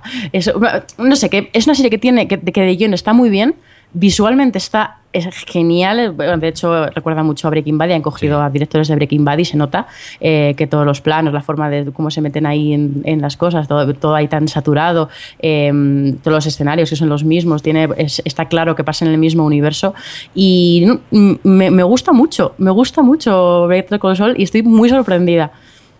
Yo estoy con, con vosotros, ¿eh? no, no hay mucho más que añadir porque sí que es verdad que al principio eh, el primer episodio me gustó mucho en su primer acto, luego poco a poco se fue desinflando, pero como tengo la sensación que el primer episodio fue como si lo hubieran cortado por la mitad y a partir del segundo continúa, eh, sí que es verdad que el, el segundo me encantó y el tercero lo disfruta muchísimo. Y es eso, no es Breaking Bad, pero tiene esos pequeños toques, esos, esos planos detalle, esos principios de. estas secuencias del principio de la serie que, que te desorientan, que no sabes hacia dónde van, pero que son súper hipnóticas. ¿Acordaos cómo empieza el primer episodio allí en, en- en la tienda? O esos planos que tienen así desde puntos de vista imposibles que ya existían en, Breaking Bad y, te atrapa. Y aparte, argumentalmente, lo que me cuenta me, está gustando mucho. Y es lo que dices tú, Adri, el, llegar a saber cómo llegó a convertirse en, ese Saúl que todos conocemos, porque ahora mismo tiene poco que ver con el, con el personaje que parecía en, Breaking Bad. Yo, la verdad, que cada capítulo que ha pasado me ha ido gustando más y va a ser de esas que voy a intentar eh, seguir al, día y, con ganas de ver el, el siguiente episodio. Creo, en cambio, que a ti, Alex, eh, como que no.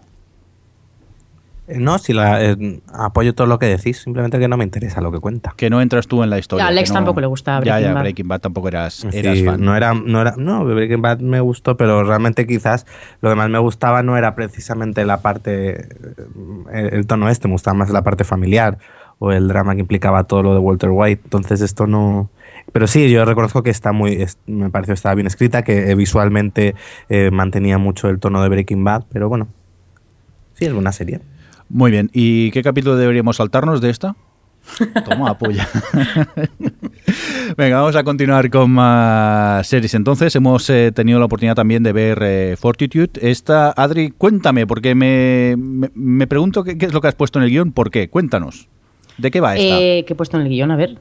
Ah, vale. Sí. Pues a ver, eh, Cuéntanos de qué Fortitude, bueno, es una serie que es, es de Sky, aunque está eh, coproducida con Estados Unidos, eh, que bueno, pues tiene lugar en un pue- en unas islas noruegas que hay muy al norte ahí en el círculo polar ártico y es una es un pueblo al que básicamente la gente que vive ahí va a trabajar, entonces bueno, pues porque hay mucha investigación científica y, y minería y bueno, es, es- básicamente es, es un pueblo con, con o sea, productivo. Y entonces, claro, ahí nadie, tienen reglas, nadie está sin techo, nadie es pobre, todo el mundo va a trabajar. Entonces, bueno, pues es una comunidad como idílica. Y, y- esto- y- y además una cosa, nadie puede morir allí. Claro, entonces eso nadie puede, bueno, eso nadie puede morir allí, todo el mundo se tiene que ir de allí cuando envejece, porque claro, si te entierran allí, tú y todos tus virus y todas tus cosas se mantienen para la eternidad y entonces podría eh, tener problemas de que, pues, por ejemplo, se, se vuel- vuelvan a florecer enfermedades superadas hace mucho tiempo, lo que sea. Bueno,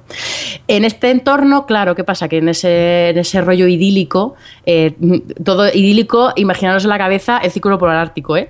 Eh, el sheriff del pueblo, pues claro, nadie hay un momento que me hace mucha gracia que le preguntan a una chica, pero ¿es un buen sheriff? Pues como es que no lo sabemos, porque como nunca pasa nada, pues entonces no tal. Entonces, ¿qué pasa? Que pasa algo, porque claro, en estas cosas nunca hay nada idílico. Entonces hay un asesinato. De, Y- de un geólogo, yo lo dejo caer. No, eso es Bueno, vale, al final del capítulo, primer capítulo eh, hay un asesinato, sí. Y. mm, y entonces, bueno, pues tienen que llamar a un. Bueno, viene un, un tipo americano que está especializado ya en, en- en for- en- en hacer investigaciones forenses y tal, o sea, que sabe un poco lidiar con estos casos de asesinato, que es, este, de hecho, o sea, el, el- el actor es eh, Stanley Tucci, que me encanta. Y. Y nada, y bueno, pues es un poco el punto de partida. Aparte de Stanley Tucci, está también Michael Gambon, está también la protagonista de Borgen, que no sé cómo se llama, no, de Forbidden es que no sé cómo se llama. Eh, te- está Verónica Chegui, que me sorprendió verla ahí porque no sabía que estaba. Tiene, la verdad es que tiene un casting bastante... reparto tan marciano, ¿no? Sí, sí, sí, no, es una locura, porque además luego hay, hay por- eh, más, más caras así conocidillas que dices, uy, con leches, no, no me esperaba yo esto, pero bueno. Es que la, Eh, la- la propia isla es marciana por en sí misma. Todo Sí. lo que pasa allí. Es como un mundo aparte. Y bueno, hay más, hay más tramas, por supuesto, que pues, pues, se plantean. El primer capítulo lo hace muy bien porque te explica, a la vez que te enseñan un poco de qué va la comunidad esta, te, te- te exponen varios personajes que te pueden tener motivos para, para haber cometido el asesinato. Y que lo, lo que dices, Jordi, que he puesto, yo he puesto en el guion, me- se le ven las costuras, pero me gusta. Se le ven las costuras, es a lo que me refiero con lo de que el primer capítulo expone muy bien todo y en el segundo y en el tercero siguen haciendo lo mismo. Y es que se ve muy, muy mucho eh, qué tramas son las que están creadas únicamente para eh, crear esos falsos señuelos o generarte eh, esas dudas, que otras series son menos, o sea, son más sutiles o, o son más em, casuales en crear ese, esas dudas y en crear, eh, o sea, en, en generar misterio alrededor de los personajes. En esta se nota mucho qué trama está creada para qué. Pero no, me- no yo, importa yo- porque... yo creo, Adri, perdona, pero eso es Sí. tú porque entiendes de guion, pero vamos, yo no, no diría que se nota tanto. No sé, Javi, si a ti te parece así, que hay algunas tramas que son muy evidentes que están un poco para despistar. Ojo, la, del- la de la que tiene el, el tío, o sea, la de los padres. Mm. ¿No, no, no le ves toda la costura? Mm, claro, es que ahora entraríamos en spoilers y tampoco es plan, Claro. pero vamos, Claro, yo tampoco creo que sea tan... pero- Cuidado, Sí, sí, cuidado, sí. cuidado que también yo había pensado una cosa que quizás es muy loca, pero también puede ser que sea tan evidente para que no Claro, sea evidente que que, tú y no que al final- giro, y para lo- que sea efectivamente que Puede creo ser, ¿eh? Puede ser. o sea, que sea tan evidente para que tú pienses que no es esa, para que al final sí que lo sea. A ver, eh, bueno, cállate Manuel, en el, en, el, en el chat dice, pregunta si es tan buena como todo el mundo dice. A ver, a mí no me parece que sea la hostia en vinagre, quiero decir, es una buena serie, es una serie que se está escrita y está hecha por el patrón este de pueblo aislado, o sea, pequeña población con muy pocos personajes, en donde todo el mundo oculta algo, en la que hay una pareja de policías y en la que es, es todo el patrón de lo que se lleva ahora de que, que empezó este con el policía con noir nórdico y sigue totalmente esa línea. Si te gustan ese tipo de tal, a mí me parece que está bien, tiene personajes interesantes y el entorno, lo que es la atmósfera y lo que es el entorno, la situación es su gran baza, porque es que es preciosa de ver, porque es que unas, unos parajes de hielo, uno- además está rodada en, en Finlandia. Islandia, Y- creo que es. En Islandia, sí, en Islandia, y es que es una maravilla de ver, la verdad. Y ya solo con eso es que es un plus muy grande para que te tenga hipnotizado. A mí me está gustando, pero puedo ¿eh? entender que, pu- que a alguien le resulte otra más, de, porque a mí me ha pasado con otras series que a la gente le gusta mucho. Yo me pongo a ver de estas de caso de, de estas de casos y de, de niña desaparecida o de tal, lo que sea, y no me aporta nada, pero esta sí que me ha enganchado. A ver, yo, eh, yo creo que es eso, es una, una, una más en esta categoría de series así, thriller misterioso, que ha habido, o lo que dices tu niño desaparecido o asesinato por en medio y la policía investiga.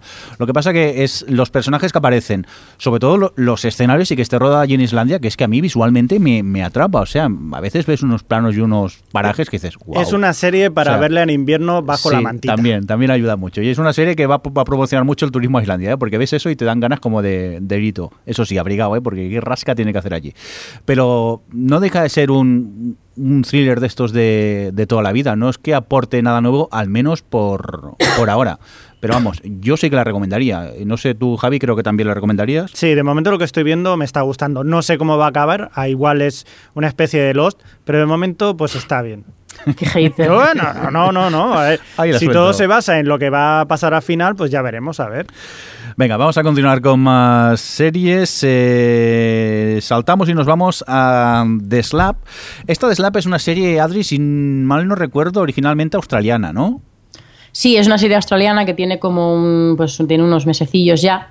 Y que yo pensaba, cuando vi que se estrenaba en NBC, pensaba que es que la habían, simplemente estrenaban la australiana, porque además, como tiene en común a Melissa George y en los carteles sale ella también como en primer plano, pues yo pensaba, había asumido, dado por supuesto, que era la que lo que estrenaban era esa. Y no, resulta que han hecho una adaptación. Eh, sí, por lo visto sí. Yo no tenía conocimiento de... Bueno, me enteré de la australiana cuando os pregunté por WhatsApp y, me comentasteis de la serie, pero vamos, es una adaptación eh, versión yankee de, de lo que ocurre. Yo creo que tú la australiana sí que la has visto, ¿no, Adri?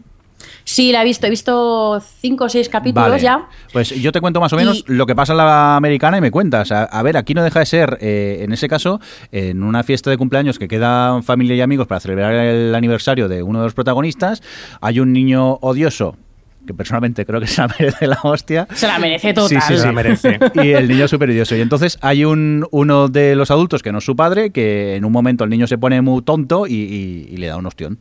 Y aquí más o menos se acaba el primer episodio. He tenido la oportunidad de ver medio del segundo antes de grabar el podcast, porque claro, lo vi, me gustó, pero me quedé un poco como a medias, porque simplemente te presentan un poco quién es todo, quién es quién, y ocurre lo del incidente del bofetón y, poco más. Y sí que es verdad que en la americana, no sé si en la australiana también, el primer capítulo se centra en el personaje del cumpleaños. El segundo está centrado ahora mismo en el personaje, el, actor que da el bofetón y por lo que he podido ver, de momento a mí me ha atrapado, ya os he dicho, no he podido ver el segundo entero todavía, pero pinta maneras. Aparte, los, los actores que salen eh, también ayudan, a, motivan a, ver un poco la, serie. No sé si la, australiana también funciona desde ese punto de vista de cada capítulo un, un personaje. Pero... Sí, sí, sí, es, es, así también. De hecho, bueno, pues el, segundo también está centrado en el que. No, el segundo está centrado en, la chica que es como coordinadora de guiones del y el tercero es el que está centrado en el que da el tortazo. Y, pero vamos, sí, sí, tiene, el, tiene ese, esa estructura de, por, por, personajes. Y a mí me gusta mucho porque, porque me parece que está muy bien escrita. A mí las series familiares eh, de personajes mm, me suelen gustar a la mínima que estén un poco bien escritas. Y ya solo el primer capítulo, por lo menos la australiana, me pareció modélico en cómo con, pues eso, a base de diálogos, todo muy natural, todo muy eh, orgánico y con pequeños detalles y tal, te, muestra muy bien el carácter de todos los, de todos los personajes y también de las relaciones que hay entre ellos.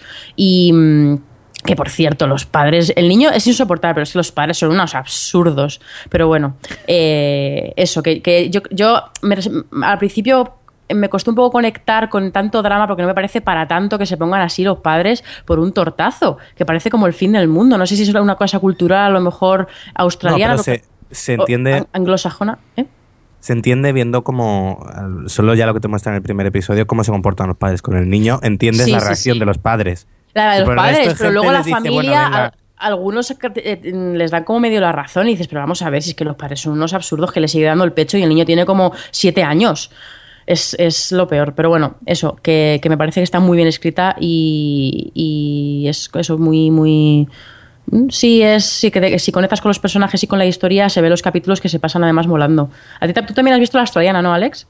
Sí, vi, ayer vi el primero, el, mi parte del segundo y, me gustó mucho. Creo que no solo el, el, primer capítulo no solo es presentación, sino que te retrata muy bien al, al personaje en torno al que gira todo el primer episodio. Incluso tiene un poco su camino a lo largo de ese capítulo. No, me gustó mucho, me sorprendió además eso que para ser un drama de personajes en el que, que gente hablando y, y, tal, se pasa, pues, al menos la australiana dura como 50 minutos, 52 minutos los episodios y se pasan en nada. O que me ha gustado y seguiré con la australiana. Eh, realmente no he oído hablar mal de la americana, supongo que en el fondo va a ser un poco lo mismo, solo que la americana tiene quizás el plus de, de contar con Uma Thurman en su reparto, con Zachary Quinto, con quienes y había otra actriz, la, la que sale en Crash. Eh, bueno, con algunos actores un poco más conocidos para nosotros, pero vamos, que por lo demás yo creo que va a ser. Mira, casi para estos casos casi prefiero un reparto desconocido como el de, o para mí como el de, como el de, porque me, me conecto más con los personajes quizá, no lo sé. Sí, yo no sé, bueno, pero yo al final, después de algunos casos en los que el, traslado de serie de un sitio a otro no ha funcionado muy bien, como por ejemplo ha pasado con Broadchurch y Grace Point, pues he decidido ver directamente la original y así, mira, es de la que habla todo el mundo bien. Yo ya os digo, solo he podido ver el, primero y, la mitad del segundo, pero lo que he visto me interesa, es lo que decís vosotros. Es muy de hablar la serie, porque ya os digo, es un cumpleaños, están allí todos celebrándolo, pero las conversaciones que, van fluyendo durante la comida te van presentando al resto de los personajes y la verdad que te deja con ganas de, seguir viendo, viendo más. Alex, eh, Aquí eh, Choco, Choco decía, dice en el chat que lo que no entiende es que hayan rodado otra vez la serie. Dice, Leñes, está, eh, que es australiana y está en inglés, y hasta repite una de las actrices y todo. Y es verdad, esas cosas yo tampoco entiendo, como lo de Broadchurch, que, mm, que siendo, o sea, estando...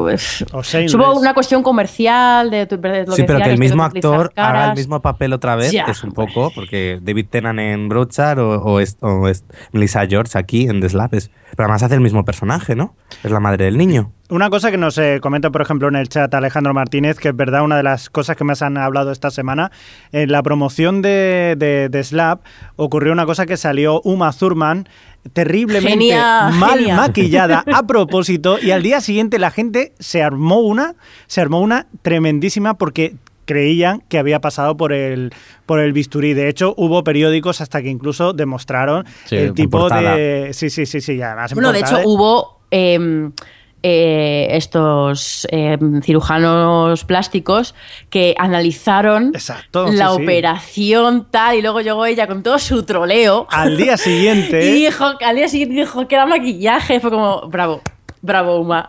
Pero claro, consiguió que detrás suyo, que se veía de Slap, pues saliera en todas partes. Así que como promoción me pareció magnífico. Chapó, para quitarse el sombrero. Muy bien, Uma. Javi, por cierto, ¿tú lo vas a ver este de Slap o qué? Eh, ¿Hablan todo el rato?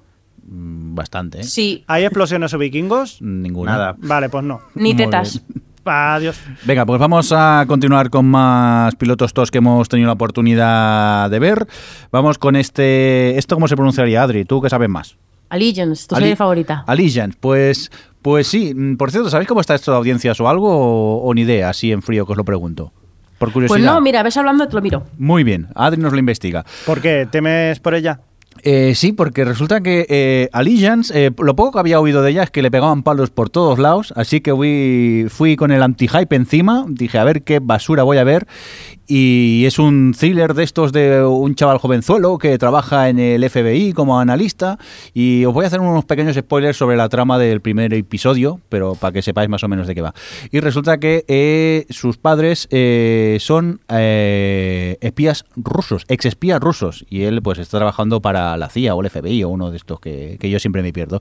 Y, y aquí está el, el- el- tema este de, de- la típica serie de, de espías, que no os esperáis nada profundo ni nada interesante, que esto no es de Americans, ¿eh? que es una serie mero entretenimiento, pero bueno, el, rollo este de que ellos sean ex espías rusos, que el chaval trabaje para el supuesto enemigo, para la CIA y esas cosas, pues tiene cierto interés y aparte los episodios son muy de acabar en cliffhanger, súper de, "Oh, oh, quiero saber lo que pasa, y la verdad que me he visto un par y oye, yo me he entretenido. No, yo me lo, me lo he pasado bien, lo encuentro una serie entretenida y, y bueno, voy a seguir viendo más, mm, a ver hacia dónde deriva esto, a ver si la resolución de los cliffhangers mm, se pueden, eh, no son tan patilleros, porque la verdad que del primero al segundo es un poco patillera la resolución, pero bueno, que, una serie de esas que para ver en, en rato muerto mientras cenas, que no tienes nada mejor que ver, pues no, no está mal. Por cierto, Adri, ¿has conseguido algo de audiencias de esto?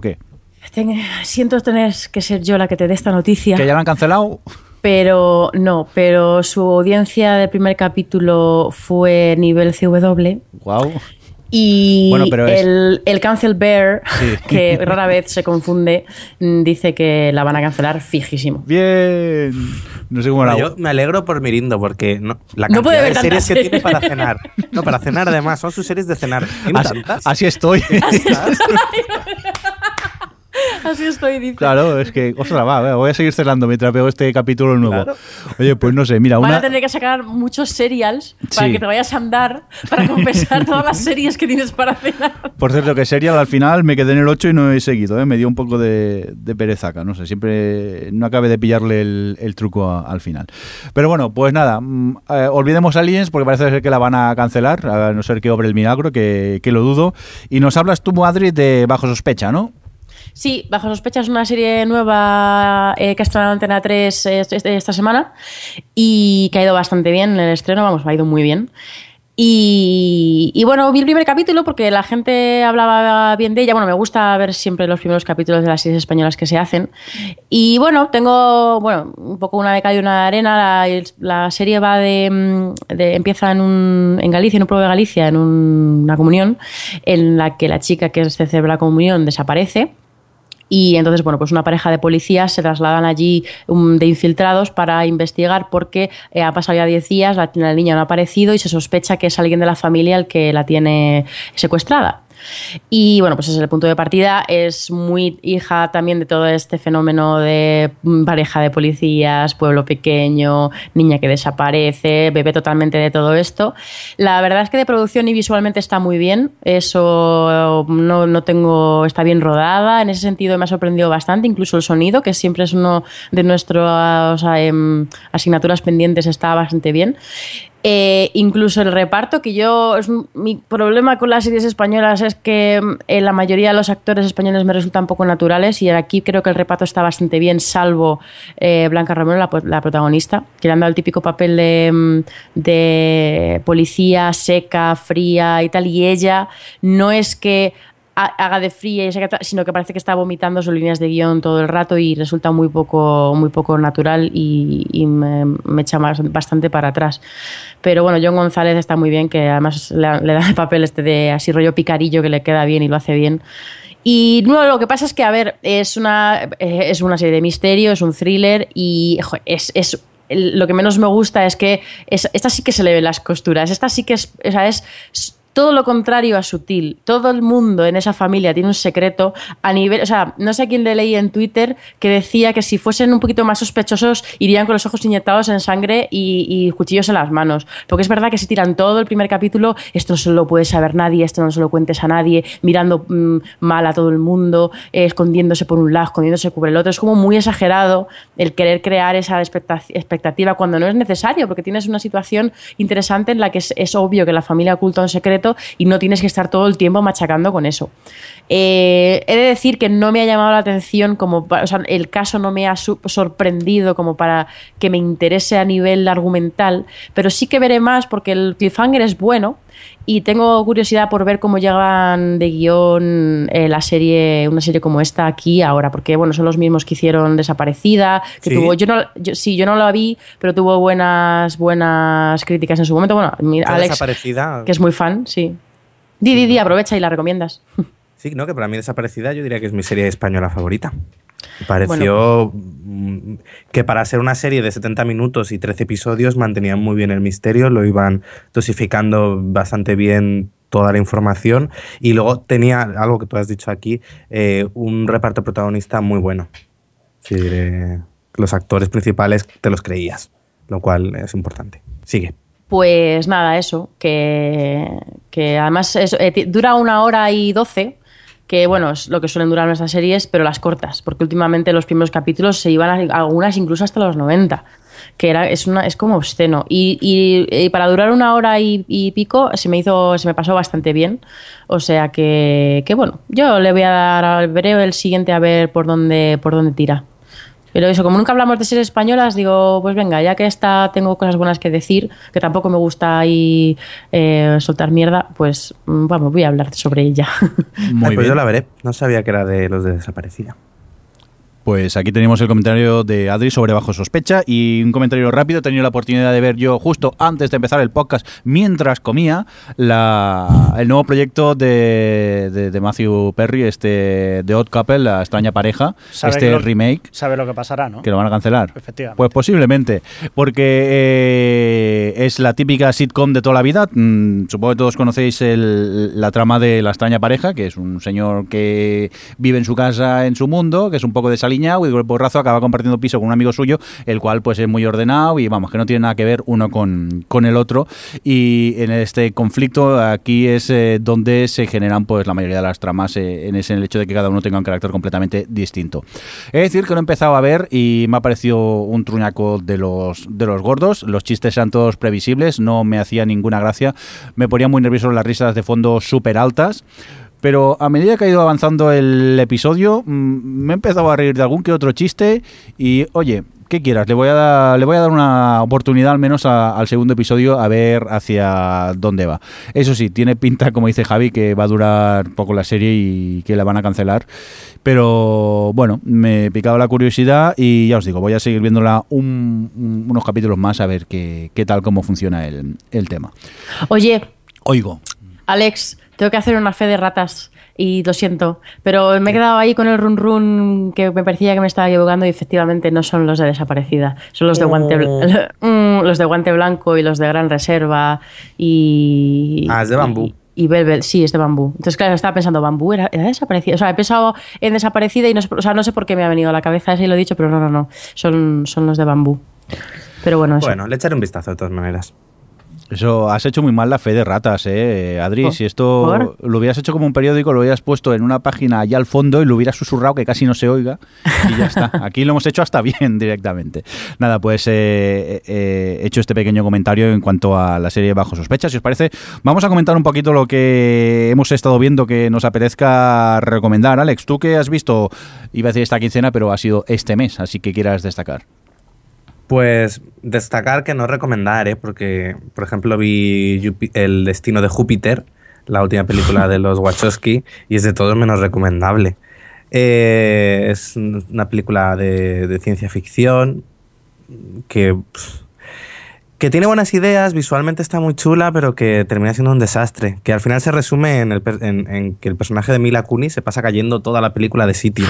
Hacía tiempo que no veía una heroína, bueno, heroína, pff, eh, tan inútil y luego tan la actriz tan mal, eh, toda la historia un desastre, en fin, una pena. Esta película, yo la esperaba con ganas después de que el, el trabajo anterior de los hermanos Wachowski fue Cloud Atlas, una peli que tampoco se habló muy bien de ella, pero yo- a mí me encantó. Y aquí en este caso, nada, una decepción. Bueno, por suerte iba avisado, entonces, dentro de lo que cabe.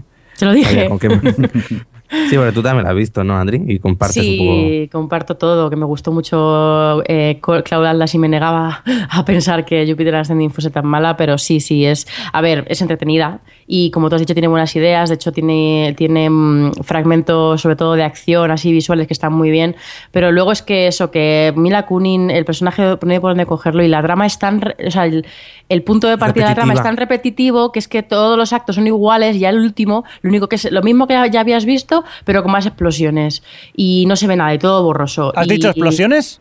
Sí, y Iré tetas también. Uy, ya. Y bueno, y luego está Eddie Redmayne haciendo un, un villano de estos tan pasados de roscas y tan... Una especie de... Bueno, era terrible. Sí, que, se, que hablaba como si fuese Bane. Y, y que yo me acuerdo cuando salió Jupiter Ascending y, y los críticos americanos empezaron a decir que el personaje este de, de, de Eddie Redmayne le iba a, a perjudicar de cara a los Oscars. Y yo decía, pero vamos a ver qué tendrá que ver, dejar de, de mezclar churras con merinas. Pero es que después de verlo, es que ese, ese papel destroza la carrera de los De cualquiera.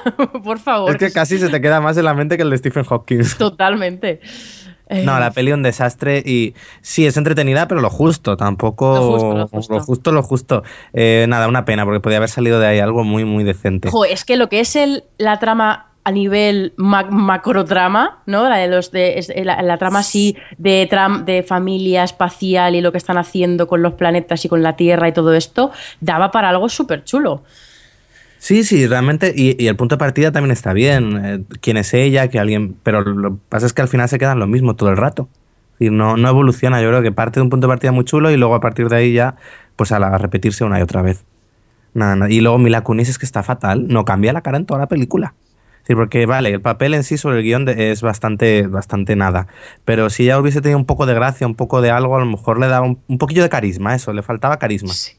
Yo que Yo- sé, coges a una Jennifer Lawrence y al menos, aunque no tenga mucho que hacer, te aporta algo, pero Mila Kunis es, es la nada en la película. Y es uno de los grandes problemas que tiene la, esta. Pues sí. ¿Qué más has visto que quieras así comentar? Eh, He visto, ah, Wild, bueno, Alma Salvaje, como se ha llamado en España. A mí me, ha encantado esta película. Es eh, con esto de intentar ver la- el mayor número de pelis de los Oscar antes de que se de los premios este fin de semana. eh, bueno, está, está nominada a mejor actriz y mejor actriz secundaria, mejor actriz Reese Witherspoon y mejor actriz secundaria Laura Dern. Y es sobre una, una mujer que por, mm, bueno, esto lo vas a en la peli, por circunstancias de la vida decide coger la mochila e irse a la montaña ella sola durante eh, pues, un buen montón de meses. Y te va contando un poco eh, su, su camino y a la vez vas viendo a través de flashback un poco qué es todo lo que le ha llevado a, a acabar en ese punto. A mí me encantó. Es una peli que realmente lo que te cuenta en sí no es, no es muy especial. A ella no, no es una peli de supervivencia en la que ella tenga que luchar contra los elementos de forma excesiva. Es más, hombre, se enfrenta a sus problemas y tal, pero ya está. Sino es más como te cuenta, la forma en la que está contada, la forma en la que utiliza los flashbacks para, eh, pues eso, para ir entendiéndola mejor y cómo los va intercalando dentro del camino que ella está realizando. Eh, a mí me, llegó, yo creo, conecté mucho con la película. Creo que eso también hizo que me gustase mucho más. Y creo que tanto Reese Witherspoon, eh, que tampoco es santo de mi devoción, y Laura Dern están, me parece que están estupendas. No, a mí me encantó. Creo que a Adri no le gustó tanto. No, eh, yo le veo las virtudes, ¿eh? y estoy de acuerdo contigo en que es una serie que destaca mucho por su estructura, sobre todo tiene un montaje muy bueno, me gusta cómo utiliza también el sonido, eh, las voces en off y cómo lo utiliza un poco para, para encontrarte el mundo ese interno que, que tiene el personaje mientras va por ahí por el monte, pero no conecté nada con el personaje, pero en plan menos 30, yo que soy muy de conectar, me gustan mucho estas historias de persona con problemas que se va a la nada, de hecho es que las voy buscando, he visto muchas porque me encanta este punto de partida y conecto mucho con esas historias de un poco de encontrarte, de encontrarte a sí, a sí mismo y todas estas cosas, pero eso no conecté nada con el personaje, no me emocionó. Y de hecho cuando acabó fue como, uy, ah, pero si se ha acabado, es como que no, no me llevó, no tuvo, no tuvo un viaje yo con la película y entonces pues no, no me ha dejado pozo, pero le veo las virtudes y estoy contigo, de acuerdo contigo en que ellas están muy bien. Es una, es una eh, película de estas de televisión, TV movie. No, esa es la teoría del todo, ¿verdad, Alex? Sí, la vi y bueno. Se salva un poquillo por, por Eddie Redmayne, que hace está bastante bien el papel, pero el resto es TV movie total. Nada, no me gustó. Pues a mí igual me pareció eso, una TV movie. ¿Sí? Sensiblera, bastante... o sea, que sí, o sea, buscando el drama exageradamente. El papel de Laura, por ejemplo, Rick Witherspoon sí que lo hace bien, pero Laura ¿Te parece que busca el drama exageradamente si apenas tiene momentos súper dramáticos? Sí que lo busca, o sea, ya directamente una tía que va a hacer un camino para redimirse, o sea, ya directamente está buscando... Eso ya es telefilm. Claro. Por sí, entonces sí, no. sí, sí, sí, Joder, sí, pues sí. no estoy nada de acuerdo. Sí, sí, sí, sí. sí. No, puedes decir- no Sí, yo no creo sí, que Wild sí. sea un telefilm. Sí, sí, ni en su sí. realización, ni, ni. No, no, no. Discrepo contigo, ¿crees? La historia es de telefilm.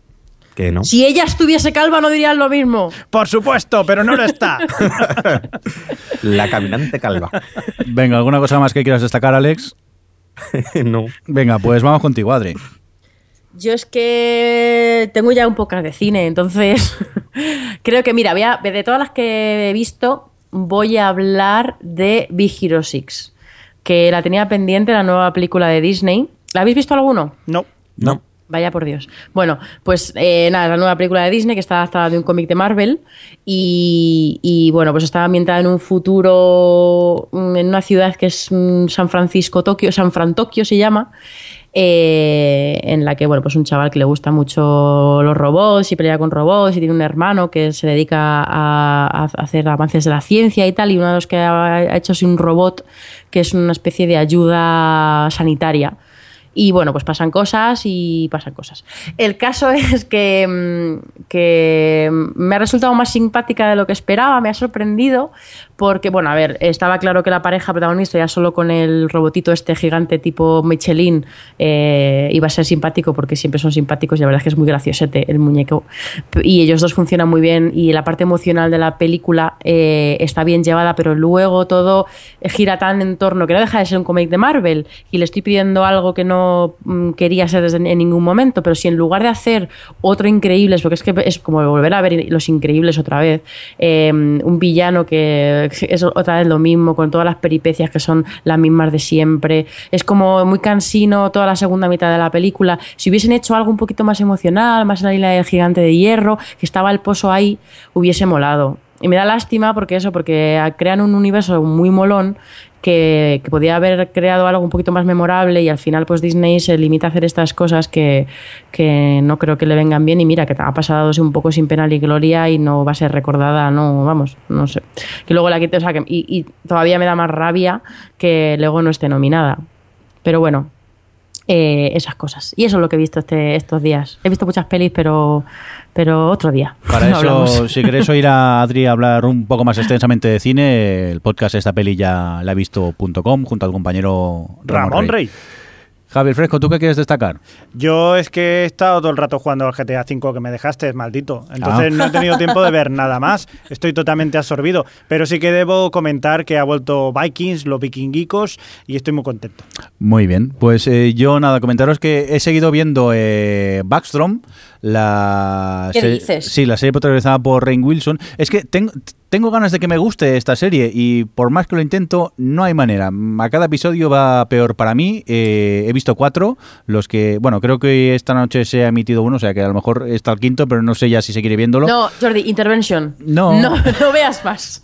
Pero es que no sé, me hacía mucha gracia el proyecto este de Rain, Rainn Wilson y la verdad que me está defraudando bastante. No sé, es que últimamente no tengo procedimentales y quería tener alguno de esos que siempre puedes ver en cualquier momento y la verdad que ha sido bastante Flash. fallido. Sí, ha sido bastante bluff todo. Por lo demás... Flash, que eh, es muy entretenida. eh, sí, pero es que el piloto no me dijo gran cosa, la verdad. Bueno, Aunque bueno, tampoco me dijo gran cosa. No te dice gran cosa el piloto nunca de nada, Backstrom, viendo, pero no te la sigo viendo. Bueno, y esto es lo que quiero destacar. En luego eso tiene toda la razón. ¿eh? Me he ido poniendo principalmente al, al día de cosas que tenía a trasadillas y eso y tampoco es muy, muy Ah, destacable. A propósito de series que han vuelto, bueno, no es Sí. que haya vuelto ayer, pero es que lo tengo que decir. Qué buena es Episodes. Si no estáis viendo Episodes, tenéis que ver Episodes. Es que esta temporada está siendo brillante. Todos los capítulos me dan la vida. Son, todos los personajes eh, están en, el en su pico de comedia. Eh, es como. Están. Llevan, han, cogido velocidad de crucero de hacer capítulos, o sea, de, que todos son buenos. Es increíble. Y, con lo decepcionada que estoy últimamente con alguna de mis comedias, es que me da la vida Episodes. Así que. Eso. Pues nada, aquí queda la recomendación de Adri. Oye, pues nos vamos a ir. ¿No la seguís? que sí, yo la estoy viendo y me está gustando mucho también. Estoy totalmente de, de acuerdo con, contigo. Es de esas que también intento estar al día cada vez que hay un episodio nuevo, intento, intento verlo porque es un poco happy place, ¿eh? Tampoco es como para reírse Totalmente. a grandes carcajadas, pero sí que es verdad que apetece mucho verla. Y ya puestos hablando de happy place, qué lástima cuando se acabe Parks and Recreation, ¿eh? También están siendo sublimes cada episodio que están emitiendo de esta última, su, su última temporada. Sí, esa está, muy, está siendo muy buena, sí. Venga, va, y nos vamos a despedir que, que, vosotros que oís el podcast no lo sabéis, pero los que están en el chat han tenido la suerte o la desgracia de ver la de veces que hemos tenido que parar hoy, por mil razones que no vienen a cuento, pero que a saber lo que dura este podcast. Mm, Puede ser un poco largo el, el de hoy. Pero antes de irme, mm, creo que Adri nos tiene que contar una cosita que hemos mantenido aquí en secreto, pero creo que es momento de contarlo, ¿no, Adri? Pues sí, tenemos un concurso, concurso, so- bueno, concurso no, sorteo. Bien. Llamémoslo sorteo. Bien, yupi yupi. Sí, porque hemos estado hablando con Filmin, que como sabéis, esta plataforma de streaming eh, por internet que tienen un catálogo muy amplio de cine y de televisión, que nosotros hemos hablado de ella aquí muchas veces porque hemos, hemos sido o somos suscriptores de su servicio premium y, y que tienen pues un poco eso, tienen mucho cine de autor, tienen muchas series, sobre todo británicas, que la verdad es que tienen un catálogo de series interesante. Y nada, y nos han, amablemente nos han dado un código para, de unas- de un- para una suscripción de un mes a su servicio para que sorteemos entre nuestros oyentes. Así que hemos pensado que, que para, para los que queráis optar al sorteo de este código eh, es tan fácil como que en un Twitter eh, mencionándonos tanto a nosotros como al Filmin las cuentas que son arroba ohhhtv y la de Filmin que es arroba Filmin, eh, mencionar por qué queréis tener el- este código de suscripción, porque si a, a lo mejor hay alguna película que os mola o alguna de las series que tienen que os gusta, yo que sé, lo que os apetezca por probarlo, decirnos por qué queréis participar y por qué queréis tener Filmin y eso, y mencionarnos a nosotros y a ellos y ya está. Y entre el, próximo programa que hagamos, eh, lo sortearemos entre todas las respuestas que hayamos obtenido. Har- Haremos un random.rg de esos, ¿no? Sí, ahora Vale, hacemos vale. ahí un- No, no me hagáis sí. hacer cartelitos que al final es muy No, no, no, hacemos un Excel con numeritos y un random.org y, y para adelante. Muy bien, recordad que nos tenéis que mencionar tanto a OTV como a Filmin, si no, no, no vale, y el por qué queréis ganar este mes eh, de Filmin. Si no os acordáis de, de los usuarios, lo recordaremos en el, en el blog, en o triplhtv.com o hhhtv.com, donde encontraréis el post del el podcast de, de hoy. Dicho esto, creo que ya nos podemos ir despidiendo, ¿no? Pues sí. Venga, pues Javi Fresco, Adiós. Adiós, que te veo ya con prisas. Que, que ha quedado un poco largo el podcast. Adri, que nos oímos en 15 días. Ya veremos. Ya veremos. Uy, qué miedo. Si puedo hablar. Ah, vale, vale. Y nada, Alex, que nos oímos también en unos días. Eso, eso. Un cordial saludo también de quien nos acompañó con vosotros, el señor Mirindo. Y por cierto, gracias a la gente del chat que estáis por ahí, que siempre se hace esto más ameno cuando grabamos el, el podcast. Hasta luego.